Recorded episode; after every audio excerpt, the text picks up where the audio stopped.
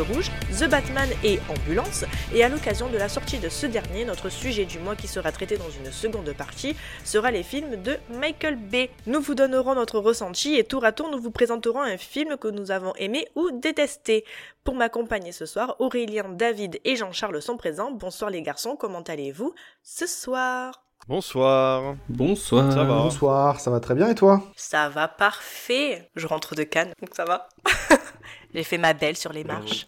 Alors, avant d'attaquer donc nos films, nous allons revenir sur la 94e cérémonie des Oscars.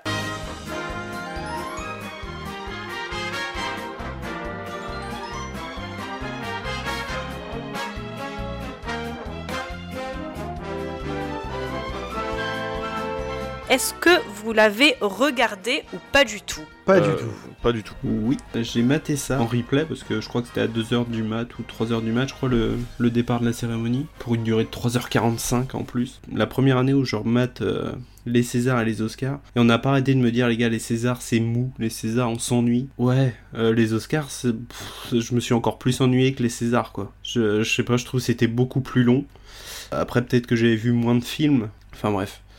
Euh, en soi, en termes de récompense, il n'y a rien qui m'ait choqué plus que ça. Meilleure chanson originale pour No Time to Die de Billie Eilish. Oui, ça je valide. Je le voulais. Bah, Moi, je t'ai pas convaincu. Hein. Déjà le film. Ils ont massacré la presta en live. Genre, ils ont coupé la musique, ils ont fait des cuts dans la musique pour que ce soit plus court. C'est une horreur. Ah mais ils ont coté beaucoup de choses, c'est-à-dire que les, euh, les remises de prix techniques Oui, en fait étaient fait- ont été faites avant la cérémonie entre guillemets Mm. officielle pour euh, avancer et éviter de perdre du temps quoi. C'était bien euh, niveau retransmission, c'était moins long, mais bon pour ce pour ces gens-là c'était un peu mis de côté, et c'était pas euh, cool pour eux quoi je trouve. bah puis ça reste quand même un bloc de 3h45 en enlevant ça quoi. Oui. C'est vraiment énorme quoi. Ce qui m'a choqué moi c'est euh, la réaction de Will Smith. Bah, je pense qu'après 3h45, il en avait marre. hein. Il Ouais, dit, euh, je- j'en ai marre, je vais gifler. euh, J'en ai ma claque. J'en ai. Oh Elle, elle est elle est belle. belle. And the winner is. Ouais, ça, j'ai j'ai vraiment pas compris. Cinq secondes avant, tu le vois, il est, il est mort de rire, puis d'un coup, il se lève, il le gifle. Pourquoi? Comment? Il y a un mec qui a étudié la vidéo en fait. Lui, il est mort de rire. Sa femme à côté, pas du Tu tout. la vois, fait. en fait, C'est tu, ça. tu le, tu le vois regarder sa femme, sa femme lui, regarde, lui jette Mm. un regard en mode mauvaise vanne, et c'est là qu'il s'est levé pour aller claquer le gars. Exactement. Donc euh, voilà, malheureusement, euh, c'est un choix qu'il n'a à mon avis pas fait euh, par conviction. Je pense que c'est une suite d'événements. euh, après Will Smith, bon, il est, il est un peu dans sa période euh, tard, euh, tu vois, qui fait un peu nimp et tout. Il est mégalomane, ce Non, mec. Puis apparemment, t'as pas mal. C'est vraiment de- une personnalité que j'aime pas, moi. Apparemment, il y a pas mal en fait de, entre les deux, justement entre Chris Rock, Chris Rock a déjà fait des vannes par rapport au couple et tout ça, donc il y a déjà de l'eau dans le gaz entre guillemets. Ça. Et puis bah oui, là, euh, il s'est dit bah en fait non, tu tu me parles pas de, de, de moi ou de ma femme comme ça quoi. C'est ça, c'est juste en fait, je pense que son ego a pris le dessus par rapport au truc et euh, Je voyais une vidéo aussi qui, qui expliquait un peu tout ça, c'est que en fait lui a rigolé là où sa femme n'a pas rigolé. Et je pense que c'est aussi ça qui a fait qu'il s'est dit ah je peux pas rester comme ça parce que euh, je laisse ma, ma femme se faire vanner alors que elle a, a pas elle a pas validé le truc quoi. Donc euh, Moi, ce qui me gêne, c'est pas l'action en tant que telle, c'est surtout les conséquences liées à cette action. Tout ce qui est en train de se passer autour de la vie de Will Smith, des productions qui étaient en cours, etc. Par rapport à ce qu'on laisse encore faire à certaines autres personnes des productions et des réalisations aux États-Unis, tu te dis, mais vous faites, tout à l'envers. Le mec a juste giflé un. Ça se fait pas, mais ce que je veux dire, c'est que là, euh, les, toutes, les, toutes les productions se sont arrêtées. Netflix a dit non au prochain euh, projet de Will Smith. Le mec est blacklisté de partout. Il a, été viré du bureau des, des cérémonies des Oscars. Et pendant ce temps-là, t'as Polanski qui est en train de produire son prochain film. T'as Weinstein qui est encore euh, à la tête de son entreprise, je sais pas quoi. Enfin, vous faites tout à l'envers, quoi. Le...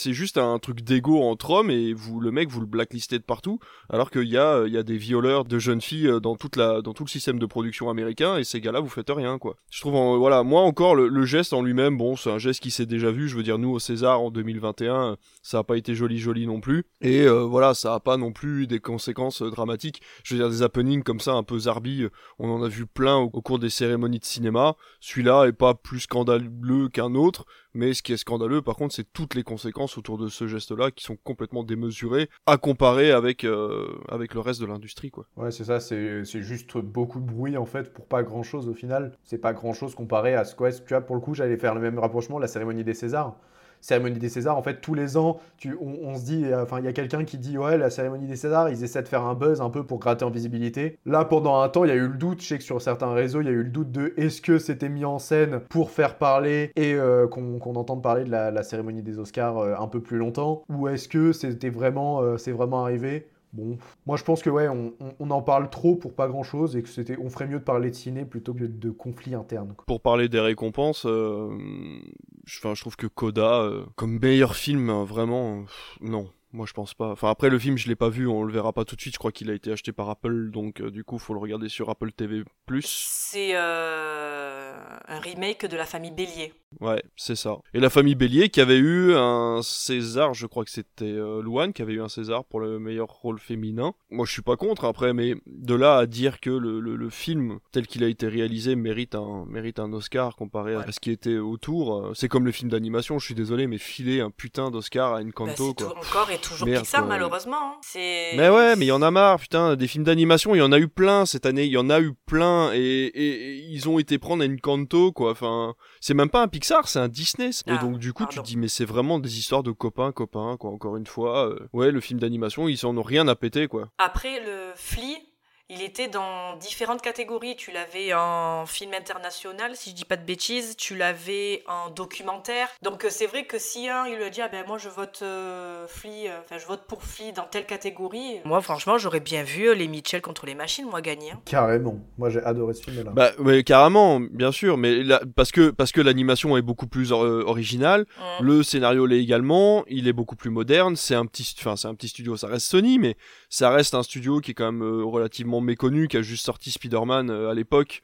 Enfin voilà, et je trouve ça vraiment dommage quoi. Il y a, y a, plein plein de films d'animation, plein de petits studios qui méritent euh, d'être mis en valeur et on a encore été chercher Disney parce que c'est la solution facile et on en parlait pour les Césars, c'est pareil. Là ils ont élu quand même le Sommet des Dieux, qui est quand même un truc un peu plus original au niveau de l'animation, donc ça c'est très bien. Par contre ils se sont foutus de la gueule du palmarès animation euh, tout du long. Donc euh, à quel moment on va commencer à respecter le film d'animation dans les dans les cérémonies en, en, disant que c'est pas que pour les enfants? Je suis désolé mais moi je montre le Sommet des Dieux à mes gamins, ils se font chier et ça n'empêche pas d'être le meilleur film d'animation de cette année. Quoi. En fait, euh, euh, tu vois, le problème euh, que, que je vois en tout cas pour l'animation, c'est que ouais, dans l'industrie du cinéma a du mal à, prendre au sérieux l'animation.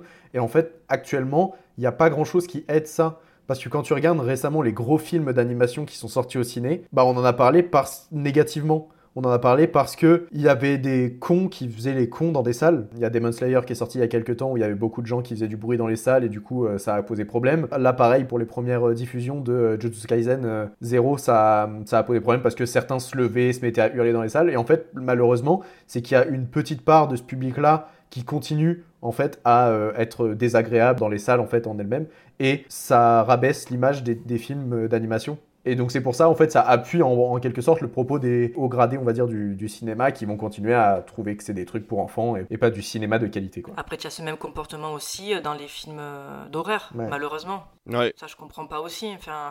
Et c'est pour ça que le film de genre n'a pas sa place euh, dans, dans, les palmarès la plupart du temps et qu'on est obligé d'avoir des festivals spéciaux comme Gérard May ou ce genre de choses parce que ben il faut une représentation des films de genre. Comme à Cannes. Mais si, enfin, tu vois, par exemple, on sait pas pourquoi Titan s'est retrouvé à Cannes parce que Grave a été euh, surmédiatisé à l'époque où il est sorti, donc on s'est dit bah Titan c'est le bon euh, c'est le bon moment pour le sortir et le mettre dans un palmarès. Moi si je peux parler de, d'un Oscar, pourquoi Andrew Garfield il n'a pas eu son Oscar? J'étais dégoûté. Donner son Oscar à Andrew Garfield J'étais dégoûté. Bah surtout en plus Will Smith quoi. J'adore Tic Tic Boom. Surtout pour le fil à Will Smith, ouais c'est clair. Bah en fait le truc c'est que euh, Will Smith il joue le père de deux des femmes les plus importantes du, du tennis noir en plus. Donc en fait, ça raconte l'histoire de, ces personnages-là qui sont vraiment importants dans l'histoire. Et on les réduit à ah bah doivent leur succès à leur père. Et ça, c'est hyper triste. Parce que c'est Venus et Serena Williams, quoi. C'est pas n'importe qui. Ouais, et encore, la notation du jeu américain euh, est pas du tout la même que, celle du, du jeu européen, français euh, même à la, Nostra de Venise, des choses comme ça, c'est pas du tout la même chose parce que on le voit toutes ces vidéos qui traînent sur internet où euh, ils mettent genre euh, best moment, moment of acting et que tu vois que c'est des mecs qui sont en pleurs, qui hurlent dans tous les sens et tout, et tu vois que tous les gens qui répondent à ça en France sont en mode non mais les gars vous avez rien compris, c'est pas parce qu'un mec arrive à gueuler devant une caméra ou arrive à pleurer devant une caméra que c'est un bon acteur. C'est pas ça être un bon acteur. Et là, je pense que pour le coup, Will Smith, à mon avis, euh, a dû en faire des caisses. Je l'ai pas vu moi, ce film-là. Il paraît qu'il est bien, mais sans plus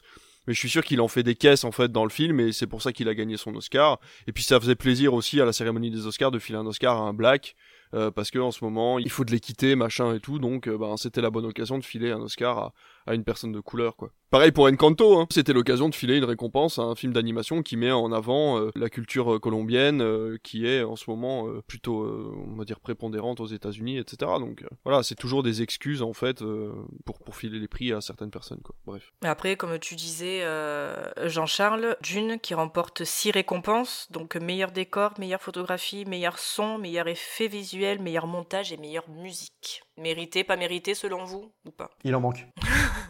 que tu veux rajouter de plus? Meilleur film, meilleur réel. non, on va peut-être pas exagérer, mais voilà. La mise en avant du film, elle est méritée. Après, est-ce que ces prix-là sont mérités par rapport aux autres nominations? Euh, C'est à voir, faudrait étudier le, sujet. Un peu plus en profondeur par rapport aux autres nominés, mais effectivement le fait qu'il en ait gagné 6, c'est mérité bah, parce que le, enfin, parce que c'est un très bon film déjà de base et, et, voilà, il mérite une mise en avant euh, de la science-fiction euh, déjà en général dans le cinéma. Denis Villeneuve n'était pas nominé à meilleur réalisateur. Eh oui, c'est vrai. La tristesse de cette phrase. Il a été interviewé donc par euh, par Canal et il avait dit mais en fait j'ai encore plus de rage pour faire un, un Dune 2. J'ai vu passer un truc comme comme ça. J'ai vu un tweet où un gars disait il va nous faire un Dune 2, il va il va faire les meilleures choses qu'il ait jamais fait. Et la prochaine fois qu'on le verra aux Oscars, ce sera pour tout rafler. Et pas juste 6. Euh, Alors, si je peux me jouer les avocats du diable, J'aime beaucoup Dune, il y a pas de souci. Après, tu vois là, le meilleur réalisateur, c'est quand même Jane Campion qui l'a pris pour euh, Power of hein, the Dog. Elle l'a pas volé et je trouve quand même on peut reprocher une chose à Denis Villeneuve, c'est que sa réalisation est relativement froide. Et forcément, c'est le genre de chose qui ressort un peu moins lors des Oscars. Donc c'est normal que ce titre-là, il l'ait pas remporté, puisque justement, même si c'est quelqu'un de très doué dans ce qu'il fait, c'est pas une réalisation qui est euh, plutôt victorieuse euh, dans ce genre de cérémonie. Tout à fait. Voilà. Bah puis encore une fois, c'est le c'est tu vois. C'est d'une 1. Honnêtement, euh, moi je me suis ok, j'ai adoré le film, mais euh, ça m'étonne pas qu'il ait pas atteint les, sommets sommets, tu vois. Quand tu regardes euh, dans, en équivalence, on en parlera peut-être un jour, mais Le Seigneur des Anneaux, la communauté de l'anneau a pas eu l'Oscar direct. Par contre, quand tu regardes le troisième volet, il a, il mm. a fait, je sais plus, 10, 10 Oscars, je crois, 10 statuettes, 12, 11. Et c'est ça qui est très bien en plus. Alors c'est ce qu'on peut euh, trouver comme qualité aux Oscars, c'est qu'on peut avoir une saga dans les nominations. En France, on est encore un peu puritain par rapport à là-dessus. Tu vas pas avoir le petit film d'action. Tu vois, il y a un festival spécial du film comique parce que le film comique n'a rien à, foutre au César. Tu vois, je trouve ça bien que voilà qu'une saga euh, comme Star Wars ou, comme Le Seigneur des Anneaux puisse gagner des récompenses et prouver qu'on a des bons films en fait et que c'est pas juste des, des films popcorn qui servent à, à, faire du blé quoi. Donc euh, le dernier Oscar de, de Marvel. Oula. voilà. En plus, je, je suis ah ouais, bah en plus ils pourront même pas présenter Doctor Strange 2 euh, l'année prochaine. Hein. Le film sera sorti trop tôt. Lors de la cérémonie, on a eu le top 5 des films favoris des fans. Ils avaient euh, lancé donc une, euh, un, vote, je crois que c'était sur Twitter, un truc comme ça, ou directement peut-être sur le, site. Sur Twitter, ouais. Donc on avait en cinquième position Tic Tic Boom, quatrième Spider-Man No Way Home, en trois Minamata, le dernier film de Johnny Depp. En deux, on a Cendrillon avec Camilla Cabello sur Amazon. Et en premier, on a Army of the Dead. Attends, quoi? Cendrillon est numéro 2 favori? Numéro 2 des... Ouais. Camilla Cabello, Camilla Cabello. Va pas plus loin. Je ne sais même pas qui c'est. Havana, anana. c'est une chanteuse. C'est pas elle qui chante When you call me, Si, je crois que c'est elle. Je suis ravi d'avoir posé cette question. on, garde ça au montage final. T'as intérêt, as intérêt à garder ça. Ah ouais, ça oui, je chante. T'as l'obligation de le garder. En vrai, le film m'a bien plu. Alors, je le mettrai jamais numéro 2 d'un classement, dans quoi que ce soit, mais en vrai, le film était plutôt sympathique. Mais non, mais ils ont, ils ont été demandé ça à qui en même temps? Eh, bah, Je sais pas. Bah, c'est grand public, quoi. C'est tout le monde. Je pense qu'il y a, y a des mecs qui ont vu passer le truc, euh, et ils ont voté, ils sont passés à autre chose. non, mais Army of the Dead, enfin, je veux dire, ça, c'est les gros fanos de Zack Snyder qui sont arrivés en mode, ouais, euh, nous, un film de Zack Snyder. euh. Je l'ai même pas regardé, je Snyder pense. Cut. Il était nul ce film. Enfin, y c'est bourré vu. d'incohérences ce film, j'ai rien compris. Je fais partie de ces De- personnes. depuis quand des, des zombies ça, ça peut être enceinte? En plus de, de- de zombies bleus Quoi? Comment ça quoi? Tu vois J'ai pas vu le film. C'est pour ça que je préfère te couper parce que j'ai pas vu le film et que là, ça m'intrigue beaucoup. Non, mais non, ça devrait même pas t'intriguer en fait parce que ça n'a ça n'a aucun sens. Ça n'a aucun sens. Netflix, c'est fou. J'ai l'impression quand ils font appel à des grands réalisateurs, ils leur filent un chèque et le mec fait OK, merci, salut. Tu vois courir 20 minutes. Et le mec se casse avec le chèque dans les mains comme ça, tu sais. Alors, C'est On en ça, reparlera pour Michael Bay. On en reparlera Ouais, pour Michael ouais, Bay. tout à fait. Comme ça, on parlera de Fincher et de Manque aussi. Ça me fera du bien. Et on a eu un deuxième top 5, c'était les meilleurs moments cinéma, toute année confondue. Ah bah là, t'as au moins No Way Home dedans, non? Bah, je, je sais où il est placé, No Way Home. Cinquième, on a le bullet time de Matrix. Je fais la danse de la joie. Ah, mais de tous les temps? Oui, oui. D'accord. Ok, vas-y, continue. Numéro 4, un passage, un passage chanté de Dreamgirls. Alors, je suis désolé, j'ai pas noté. 3. Avenger Rassemblement dans Endgame. Perso Ah oui. Mm. Bah oui. Voilà. 2. Le rassemblement des trois Spider-Man sur la tête de la Statue de la Liberté dans, dans No Way Home. Le numéro 1, c'est Flash qui remonte le temps dans Justice League, la Snyder Cut. C'est cool, hein. Ah, c'est vrai. Ah, c'est vrai. C'est vrai, c'est vrai que c'est quand même qui. Ouais, j'avoue, j'avoue, j'avoue, j'avoue. Voilà. Alors de tous les temps peut-être pas, mais alors c'est tellement un moment que t'attends depuis des années quand t'as vu la première Justice League qui était si ratée, et là tu vois Flash qui arrive à remonter le temps et, et, et les os qui se reconstituent. et C'est ce moment en plus sur la musique.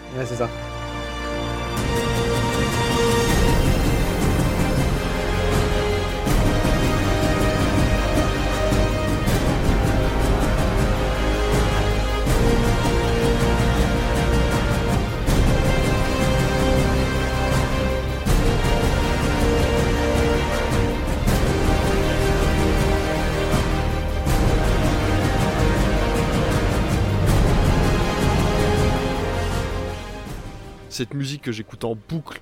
euh, qui est absolument extraordinaire euh, at, at the, sp- at the speed of force euh, de- ouais je crois que ça c'est comme ça le nom de la musique alors de dire que c'est le numéro 1 ever de tous les temps je suis pas d'accord mais euh, si c'est un moment qui est hyper hyper kiffant Non, puis il est hyper regarder, bien fait. hein, Genre vraiment, première fois, je crois que c'est la première fois que- qu'il y a un, un effet sur Flash qui est fait comme ça. Et, Ouais, ouais, même un effet de vitesse en fait qui est fait aussi beau. ouais. T'as beaucoup vu de trucs qui se détruisent. Là, tu vois un truc qui se reconstruit, t'es en mode, mais qu'est-ce que je regarde? Ouais. Non, non, c'est bien fait, ouais, ouais, ouais j'avoue. Après, euh, ils nous ont demandé de voter, mais quelles étaient les, les scènes nomi- enfin, nominées? Euh, pour lesquelles on pouvait voter Ça, par contre, je sais pas si c'était ces cinq-là déjà qui étaient présélectionnés. Ah, ouais. Ah bah oui, non, mais alors, euh, Ouais. à ce moment-là, c'est complètement vérolé, enfin. Ça, je sais pas du tout. Voilà, voilà. Bon résumé. Bah, vivement l'année prochaine. C'est ça, l'année prochaine. Ah. Je change de chaise parce que j'ai la mienne qui queen. la queen queen. Pour ceux qui connaissent Laurent Je Gérard. connais Laurent Gérard, mais j'ai pas la ref. Ouais, J'ai si, si, pas la euh, je me souviens de ça. merci, merci Aurel de me soutenir. Mais si, c'est, quand il fait la, merde, l'introduction royale euh, de Prince Charles dans, dans Lady Camilla. Ah putain, oui. Il dit- il lui dit, oh, la, la reine queen, la queen queen. Oh là là. Euh, bref, voilà, ça, ça va être gardé aussi, je suis sûr. Ah bah si je chante, tu queen. hein. C'est bon. Au bout d'un moment, l'équité. Allez, on va attaquer donc nos films du mois avec donc Alerte Rouge.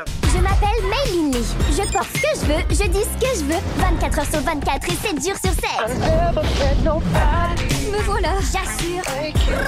Mais j'ai pas le temps de m'amuser. Queso Blanco me gusta. Ça va être la meilleure année de toute ma vie. Et rien ni personne ne m'arrêtera.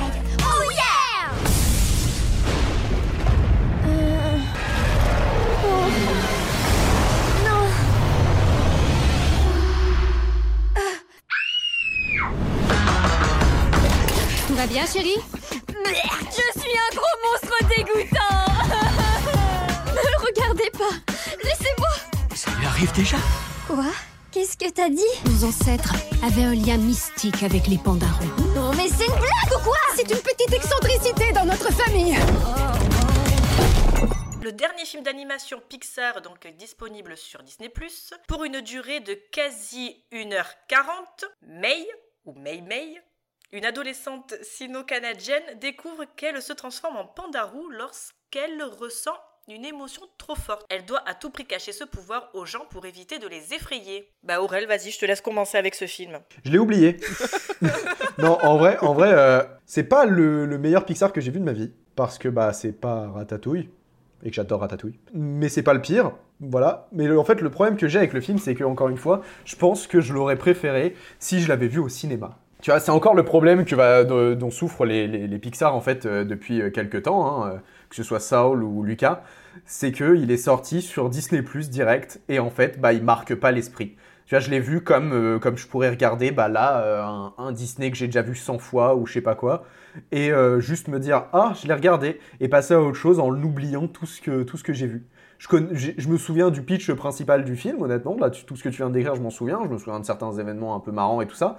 Mais en soi, le film m'a pas marqué plus que ça. Et je pense que c'est dû au fait que je l'ai pas vu au cinéma. Après, en soi, euh, le film reste quand même plutôt bon. Faut avouer qu'il y a des, belles, choses. hein. Le, le, Pandarou est vraiment hyper bien fait. Genre, euh, j'ai regardé euh, juste avant, je crois, Monstre et compagnie. Euh, du coup, qui date du début des années 2000. T'as vra- tu vois vraiment quand même l'évolution entre les poils de Sully et, euh, du coup là le Pandarou euh, qui est vraiment vraiment très très beau. Après, on sent aussi l'inspiration du coup de tout ce qui est manga et tout ça au niveau de, de certains de certains passages. Je vois les yeux des personnages qui ressortent à certains moments et tout ça. Donc ça reste quand même assez sympa, ça change un peu des nouveaux Pixar et tu gardes le côté bah on s'inspire directement d'une culture pour mettre en avant le film. C'est ce qu'ils avaient déjà fait avec euh, Lucas ou euh, Coco. Donc ça j'avais trouvé ça j'ai trouvé ça vraiment intéressant. Après euh, L'histoire en elle-même, le rapprochement avec bah du coup la période adolescente, les menstruations, tout ça. J'ai trouvé que ça, ça venait un peu avec des grosses pincettes. C'était amené vraiment trop gros. Genre ils ont dit hey c'est ça. Vous comprenez que c'est ça l'image?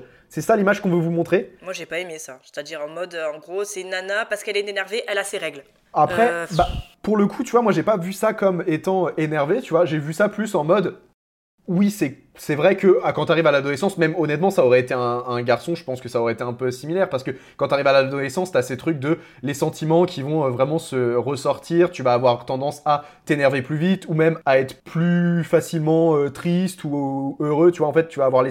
vraiment, tu vas être à fleur de peau tout le temps. Pour le coup, là, ils ont pris le truc de c'est les règles. Ouais, mais bon, la meuf, elle a, enfin, sa mère, elle arrive avec 8000 paquets de serviettes, quoi. Enfin, C'est c'est le truc qui, moi, m'a énervé. Je trouve que ça aurait été plus sympa s'ils avaient amené ça en tant que c'est l'adolescence plutôt que c'est les règles. Et pour le coup, ils ont trop fait une fixette là-dessus. Et moi, en tant qu'homme, après, ça m'a dérangé. Mais en soi, le film, euh, le film m'a pas déplu. J'ai passé un plutôt bon moment. J'ai fini fini de le voir en me disant, ok, bah, il m'a pas marqué. Malheureusement, j'aurais aimé le voir euh, dans une salle. Et vivement le prochain, en fait. Vivement le prochain Pixar. ben, franchement, moi, je l'aurais vu au cinéma, j'aurais eu le même avis. C'est-à-dire qu'il m'a pas marqué. J'ai pas, j'ai pas, j'ai pas, j'ai pas, j'ai pas eu de, morale à cette histoire, en fait. euh, en mode, de ce que j'ai compris, ça serait, il faut vivre avec la part d'ombre qui sommeille en nous. Genre, euh, nous avons tous un pandarou. D'accord, je non, j'ai pas, j'ai pas capté, non, j'ai, pas adhéré. Je sais pas si c'est ça le message du film. Si c'est ça, ben ouais, non, non. Euh, Il y a deux scènes moi qui m'ont fait rire. Une euh, où j'ai eu l'impression de revoir Agnès de Moi moche et méchant. La petite gamine quand d'un coup elle découvre que sa copine, elle est, c'est un pandarou, elle me dit oh mais c'est une grosse peluche. Tu vois, j'ai eu l'impression de voir Agnès en mode mais c'est une peluche. Trop génial! J'ai eu l'impression de voir le même délire. J'ai fait bon, ok, c'est trop génial. Vous avez vu une vraie licorne vivante? Est-ce qu'elle était toute douce? Et après, quand elles vont toutes les quatre voir un genre BTS, Alors non, c'est les Backstreet Boys. I want it that way. ouais, les Backstreet Boys, ouais, mais bon, on est- nous sommes dans l'ère BTS en ce moment, donc euh, c'est pour ça. Ouais, que- mais c'est en 2004, elle a un. Tamagotchi et c'est carrément plus les Backstreet Boys. T'as vraiment l'impression d'avoir un, boys band, franchement. euh, Ouais. Moi, j'aurais vu M. Pokora passer à un moment, ça m'aurait pas shooté. Elle lui fait une mixtape Oui, sur CD en plus. Mais moi, je me suis, tu vois, c'est le passage où je me suis, je me suis, je me suis revu en fait quand j'étais allé voir les, les To Be Free. Donc oui, ça date. J'étais allé voir les To Be Free. Et pareil, tu te dis, oh, mais il va me voir et euh, il va me demander un mariage et on va se marier et on va avoir plein de bébés. Tu vois, tu te fais des délires parce que voilà, t'as 12 ans quoi. Et c'est le, et c'est le même le même truc qui se passe dans le dans le film d'animation quoi. Tu le vois et pareil, elle lui donne euh, elle lui demande en mariage. Oh mon dieu, il va tomber amoureux de moi et tout. Oh Mais mis à part ces deux scènes, franchement, c'était bof quoi. Peut-être que je vais loin, mais je trouve que la gamine qui se met, enfin, qui, qui vend des services de panda pour payer son ticket, ça fait un peu euh, extorsion et prostitution. Un petit peu. Un peu, hein. Je me suis dit, euh, la- elle vend des services, même si c'est en tant que panda, mais elle vend des services pour se payer des trucs derrière. Enfin, Mais elle peut se transformer en panda, il y a personne que ça choque. Genre, tout le monde trouve ça normal dans le film. non, ça choque personne. Comme vous déjà, si je l'avais, enfin, comme Aurel, si je l'avais vu au cinéma, je pense qu'il m'aurait marqué un peu plus parce que je pense encore à Encanto alors que j'ai oublié Raya. Donc euh, voilà, alors que je pense que Raya en salle aurait beaucoup plus marqué les esprits que Encanto, mais bon bref, c'est un autre sujet. J'ai beaucoup aimé. Alors encore une fois, c'est pas le meilleur Pixar. De toute façon, moi je me rends compte que finalement Pixar, euh, j'ai pas une affection particulière pour ce studio. Quand même très peu de films qui m'ont marqué au point de me dire que je les regarderai en boucle par rapport aux films de, de, de mon enfance. Alors effectivement, les métaphores sont un peu grosses. C'est, c'est du gros sabot euh, en train de t'expliquer. En fait, t'as l'impression qu'ils essaient de le montrer à une gamine de 12 ans euh, et lui dire voilà ce qui va se passer, tu vois. J'imagine bien le. C'est ça T'es pas prête Ok? Prépare-toi c'est ça. Prépare-toi, prépare-toi au pandarou.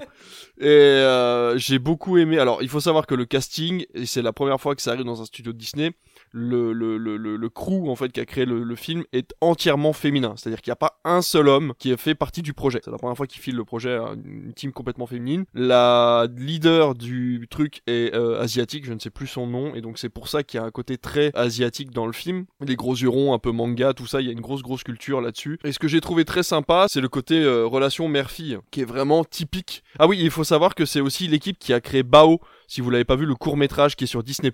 Justement, au début du film, je me suis dit, oh, c'est trop bien. Enfin, moi, ce que j'aime, c'est peut-être hyper con ce que je vais dire, mais ce que j'aime, moi, dans les, films d'animation euh, japonais, c'est qu'ils arrivent à reconstituer la cuisine. tu les vois couper les aliments, tu les vois mijoter, Ouais. tu les vois préparer, cuisiner et tout, et toi, tu es là, tu fais putain, mais j'ai Mm. faim. Et là, c'est le, je, je crois que c'est la première fois dans un Pixar, Disney, Pixar, ce que tu, voilà, que tu vois ça. Ratatouille Oui, Ratatouille. pas la- oui, dans Ratatouille, mais pas la euh, même chose. C'est pas la même voilà, c'est pas la même chose, mais vraiment, tu voyais les inspirations de euh, d'animés japonais, quoi. Et j'ai trouvé ça vraiment. Faut que tu regardes Food Wars, tu vas kiffer. Tu vas avoir faim au bout de, de 10 minutes d'épisode. Ah ouais, Foot Wars, c'est génial. Ah ouais, c'est trop bien.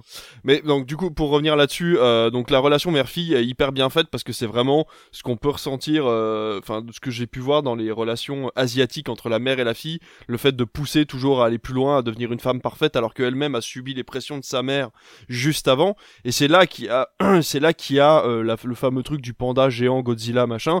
C'est parce que c'est la fille de la famille qui a reçu le plus de pression au cours de son enfance et donc forcément ça a décuplé ce qu'elle retient en elle, et c'est un grand grand problème social dans les pays asiatiques et surtout euh, particulièrement en Chine, qui est mis sur le tapis en ce moment, cette culture de la pression en fait autour de la famille qui a, euh, qui a sur les enfants, et euh, ils essayent un petit peu de se libérer de ça, et je pense que c'est un petit message par rapport à ça. Ce film est entièrement dédié au marché asiatique, mais encore une fois, c'est comme tu dis Aurel, ça arrive avec des, sabots si grands qu'en fait, au bout d'un moment, toi, en tant que spectateur européen, tu dis, ok, ce film ne m'est absolument pas adressé. Ça a beau se passer au Canada, euh, ça se passe euh, vraiment euh, majoritairement avec euh, des, points de culture asiatique et euh, une mise en avant de la culture asiatique, ce que j'adore. hein. J'adore les mangas, j'adore les manhwa, j'adore les manguas, euh, j'adore la, culture asiatique, mais, mais les seuls voyages que j'ai fait dans ma vie ont été du côté de l'Asie. Mais c'est vrai que parfois je me sens un peu floué en mode... euh, Mais alors en même temps, c'est hyper mégalo ce que je dis parce que ça fait des centaines d'années qu'en fait que notre population est mise en avant dans, le cinéma en général. Donc c'est normal que ça y soit tant que euh, d'autres d'autres euh, ethnies soient mis en avant dans, le cinéma. Donc c'est un petit peu présomptueux, on va dire ce que je dis, mais voilà. Le film est pas marquant, il est sympa, il apporte un petit vent de fraîcheur, je trouve, autour de ce qu'a fait Pixar ces dernières années. Je parle de Soul et de, et de Lucas, qui vraiment étaient des... Lucas, je l'ai regardé comme si c'était euh, un dessin animé qui était passé sur T'es fou euh, dimanche matin, quoi. C'est vraiment, vraiment pas agréable à regarder, je trouve que l'histoire est pas intéressante. Enfin, agréable à regarder. L'animation est chouette parce que c'est Pixar, mais je veux dire, il se passe rien visuellement parlant, il se passe pas grand chose en fait, si tu veux, de, de, de, de fort. Alors que là, je trouve que dans Alerte Rouge, il y a un effort qui est fait, ne serait-ce qu'au niveau justement, encore une fois, des yeux, euh, du visage. Euh, les trois amis sont hyper bien représentés. Ces trois copines là, elles sont vraiment toutes les trois différentes. Et elles ont un style différent et, euh, et, et pourtant elles s'intègrent très bien dans l'univers général du dessin animé. Donc euh, voilà, je veux pas m'étendre là-dessus, il y a pas, pas grand chose à dire de plus. Ça se regarde, c'est un bon Pixar, c'est pas le meilleur Pixar. Ça aurait mérité d'être encore une fois diffusé au cinéma.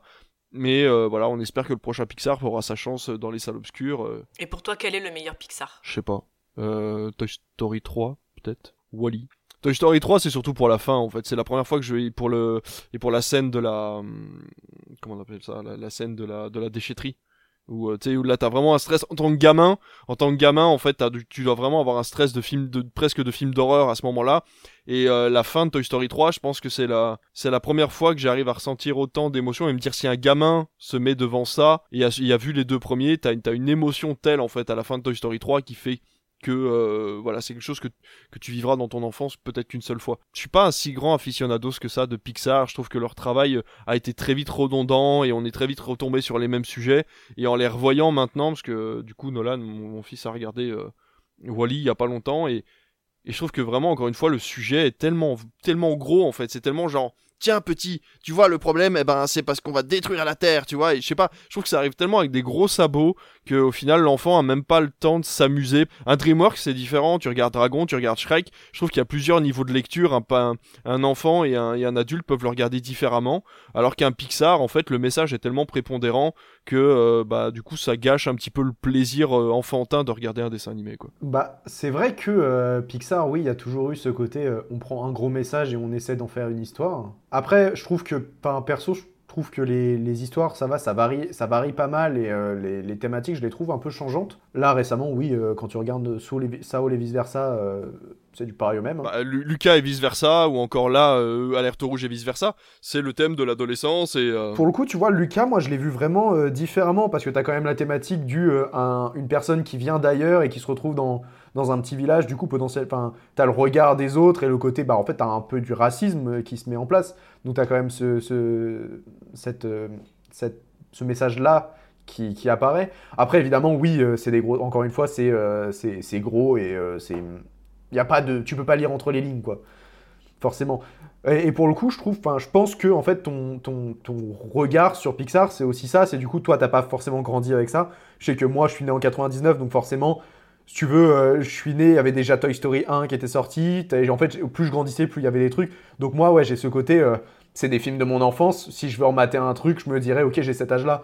Après, tu vois, c'est c'est toujours un peu le cas euh, partout. C'est pas les meilleurs films. Après, en termes d'animation, ils sont vraiment forts parce que, bah, ils ont, ils, ça, ils ont toujours été forts. Mais ouais, non, je pense que tu regardes ça en termes de message, ça reste, euh, ça reste assez, assez vague. Et c'est quoi, toi, ton meilleur Pixar euh, Moi, j'aime beaucoup Ratatouille. J'adore Ratatouille. Je vous ai déjà dit que j'adorais Ratatouille. Parce qu'il y a de la bouffe? Oui. non, en vrai, ouais, euh, j'aime j'aime bien euh, Ratatouille parce que, ouais, la bouffe, le côté, bah, tout le monde, en fait, à partir du moment où tu veux faire quelque chose, tu peux le faire par toi-même. Il suffit juste de travailler, il suffit juste de, de t'y mettre à fond.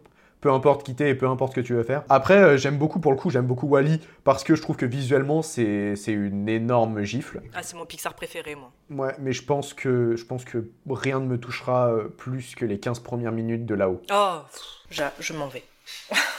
Parce que là, en fait, ils, te- se sont pas dit, euh, on, va, on va leur envoyer un message quelconque, ils se sont dit, on va prendre 15 minutes, on va leur raconter la vie, et on va juste faire se rendre compte que bah, la, la vie, c'est triste. Ben, mais mais c'est ça, mais il y a que ça beau, en fait mais qui est bien dans là-haut. Il y a 15 premières minutes. Après, ah bah, je l'ai revu récemment avec mes parents, et ils ont fait, ah mais attends, il y a autre chose en fait après? Eh ben voilà, tu vois. Tu ne te rappelles pas du reste. Je pense que les 15 premières minutes, à la base, c'était ça, c'était un court Mais métrage. oui, voilà. Mais tu fais pas d'histoire derrière. Et en fait, ils se sont dit, bah, on va faire une histoire avec ça. ouais, ça aurait pu être un court métrage en fait. Et... Ah, mais l'histoire derrière là-haut elle est chiante, hein. c'est chiant à mourir, hein. il se passe rien. Ah bah, y a rien. hein. Le seul truc qui est cool, c'est Doug, hein. c'est le chien. Même pas, c'est le, le gamin, là, le boy scout. Tout à fait, et c'est assez cool. Moi, j'ai vu les 5 épisodes, j'ai adoré. Ouais, ouais, c'est ça. Qui a ses propres aventures maintenant sur Disney Plus d'ailleurs. Bah, euh, j'avoue que j'en ai, j'ai pas dû en voir beaucoup, mais euh, ouais, Ratatouille ou Wally, c'est le tout premier que j'ai vu, ça c'est sûr. Euh, mais ouais, j'aurais dit Ratatouille quand même. Et personne ne dit Coco? Ah, pour le coup, j'ai pas eu ce rapport avec Coco. Il y a beaucoup de gens qui ont a- adoré. J'ai vu qu'il y avait pas mal de retours. Moi, je l'ai ad- je l'ai je l'ai vu, j'ai beaucoup aimé. hein, Moi, j'ai euh, fondu en larmes. Mais j'ai pas eu ce même sentiment avec, euh, avec Coco que j'ai eu avec d'autres. Ouais. Peut-être parce que je l'ai pas vu au ciné pour le coup. Moi, je l'ai vu au ciné. Je l'ai vu avec mon neveu. Donc, euh, je sais plus à quel âge il avait à, à l'époque. Tu avais les gamins à la fin. Ils étaient tous. euh, Ça, ça allait pour eux. Tu voyais les parents. je dis pas que j'étais un parent, mais du moins des gens euh, plus âgés. On n'était pas bien. On n'était pas bien.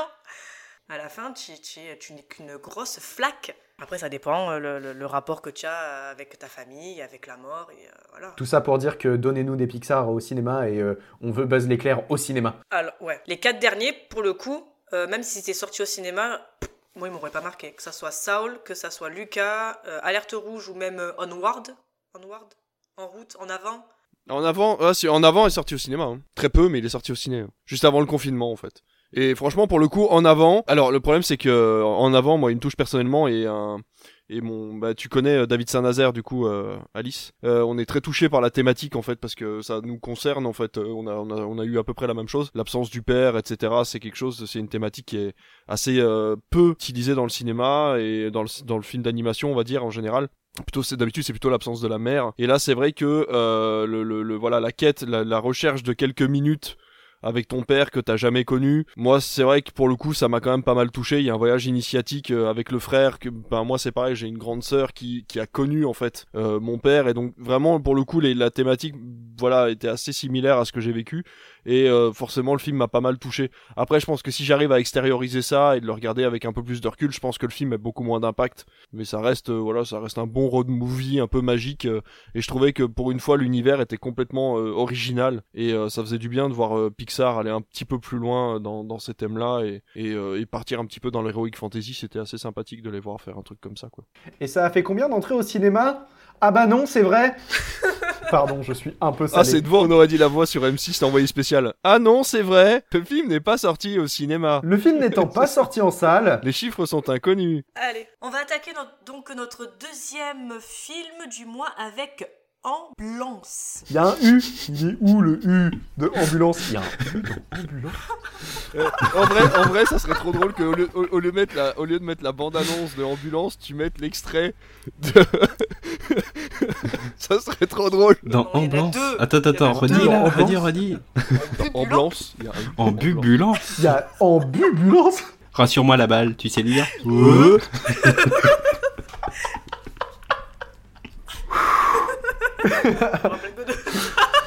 Ça va finir en critique de rien à déclarer. Oh. Je me rappelle même plus du film. Moi non plus. Bref. Ah putain. C'est mon vieil ami, Will. J'ai besoin d'aide. Ma femme doit se faire opérer. T'es ma dernière chance. Il te faut combien? 231 000. Je peux t'offrir plus. 32 millions de dollars. Mais tu dois m'aider. Je voulais juste un prêt. Est-ce que je t'ai déjà laissé tomber une seule fois? Fais-le pour le bien de ta famille. Je peux vous aider, monsieur l'agent? On fait un transfert à l'arrière. Euh, Donnez-nous 20 minutes. Je vous promets de me dépêcher et de ne pas vous cambrioler. Ah, très bien. Alors rentrez. ok. Allez, on s'en va. Ce soir, vous allez avoir une histoire incroyable à raconter à vos familles. Sortez là Tire pas sur un flic Go, toutes les sorties. On va les avoir. Réalisé par Michael Bay avec Jill Gyllenhaal et Yaya Abdul-Mateen pour une durée de quasi 2 h 16 minutes. À Los Angeles, Will Sharp, vétéran décoré, a désespérément besoin de 231 000 dollars pour couvrir les soins médicaux de sa femme. Il contacte Danny pour l'aider, celui-ci le recrute pour un braquage pouvant rapporter près de 32 millions de dollars. Mais rien ne se passe comme prévu, ils n'ont pas d'autre choix que de détourner une ambulance avec à son bord un vieux flic mortellement blessé et l'ambulancière Cam Thompson. S'ensuivra une course-poursuite où les deux hommes devront échapper aux forces de l'ordre postées aux quatre coins de la ville. Jean-Charles, je te laisse commencer pour ce film. Alors, donc, déjà, c'est un remake d'un film danois de 2005. J'ai entendu ça. Et euh, j'ai pas du tout vu le film de base, mais c'est important de le noter. Et donc Michael Bay, bah écoute, euh, il fait du Michael Bay.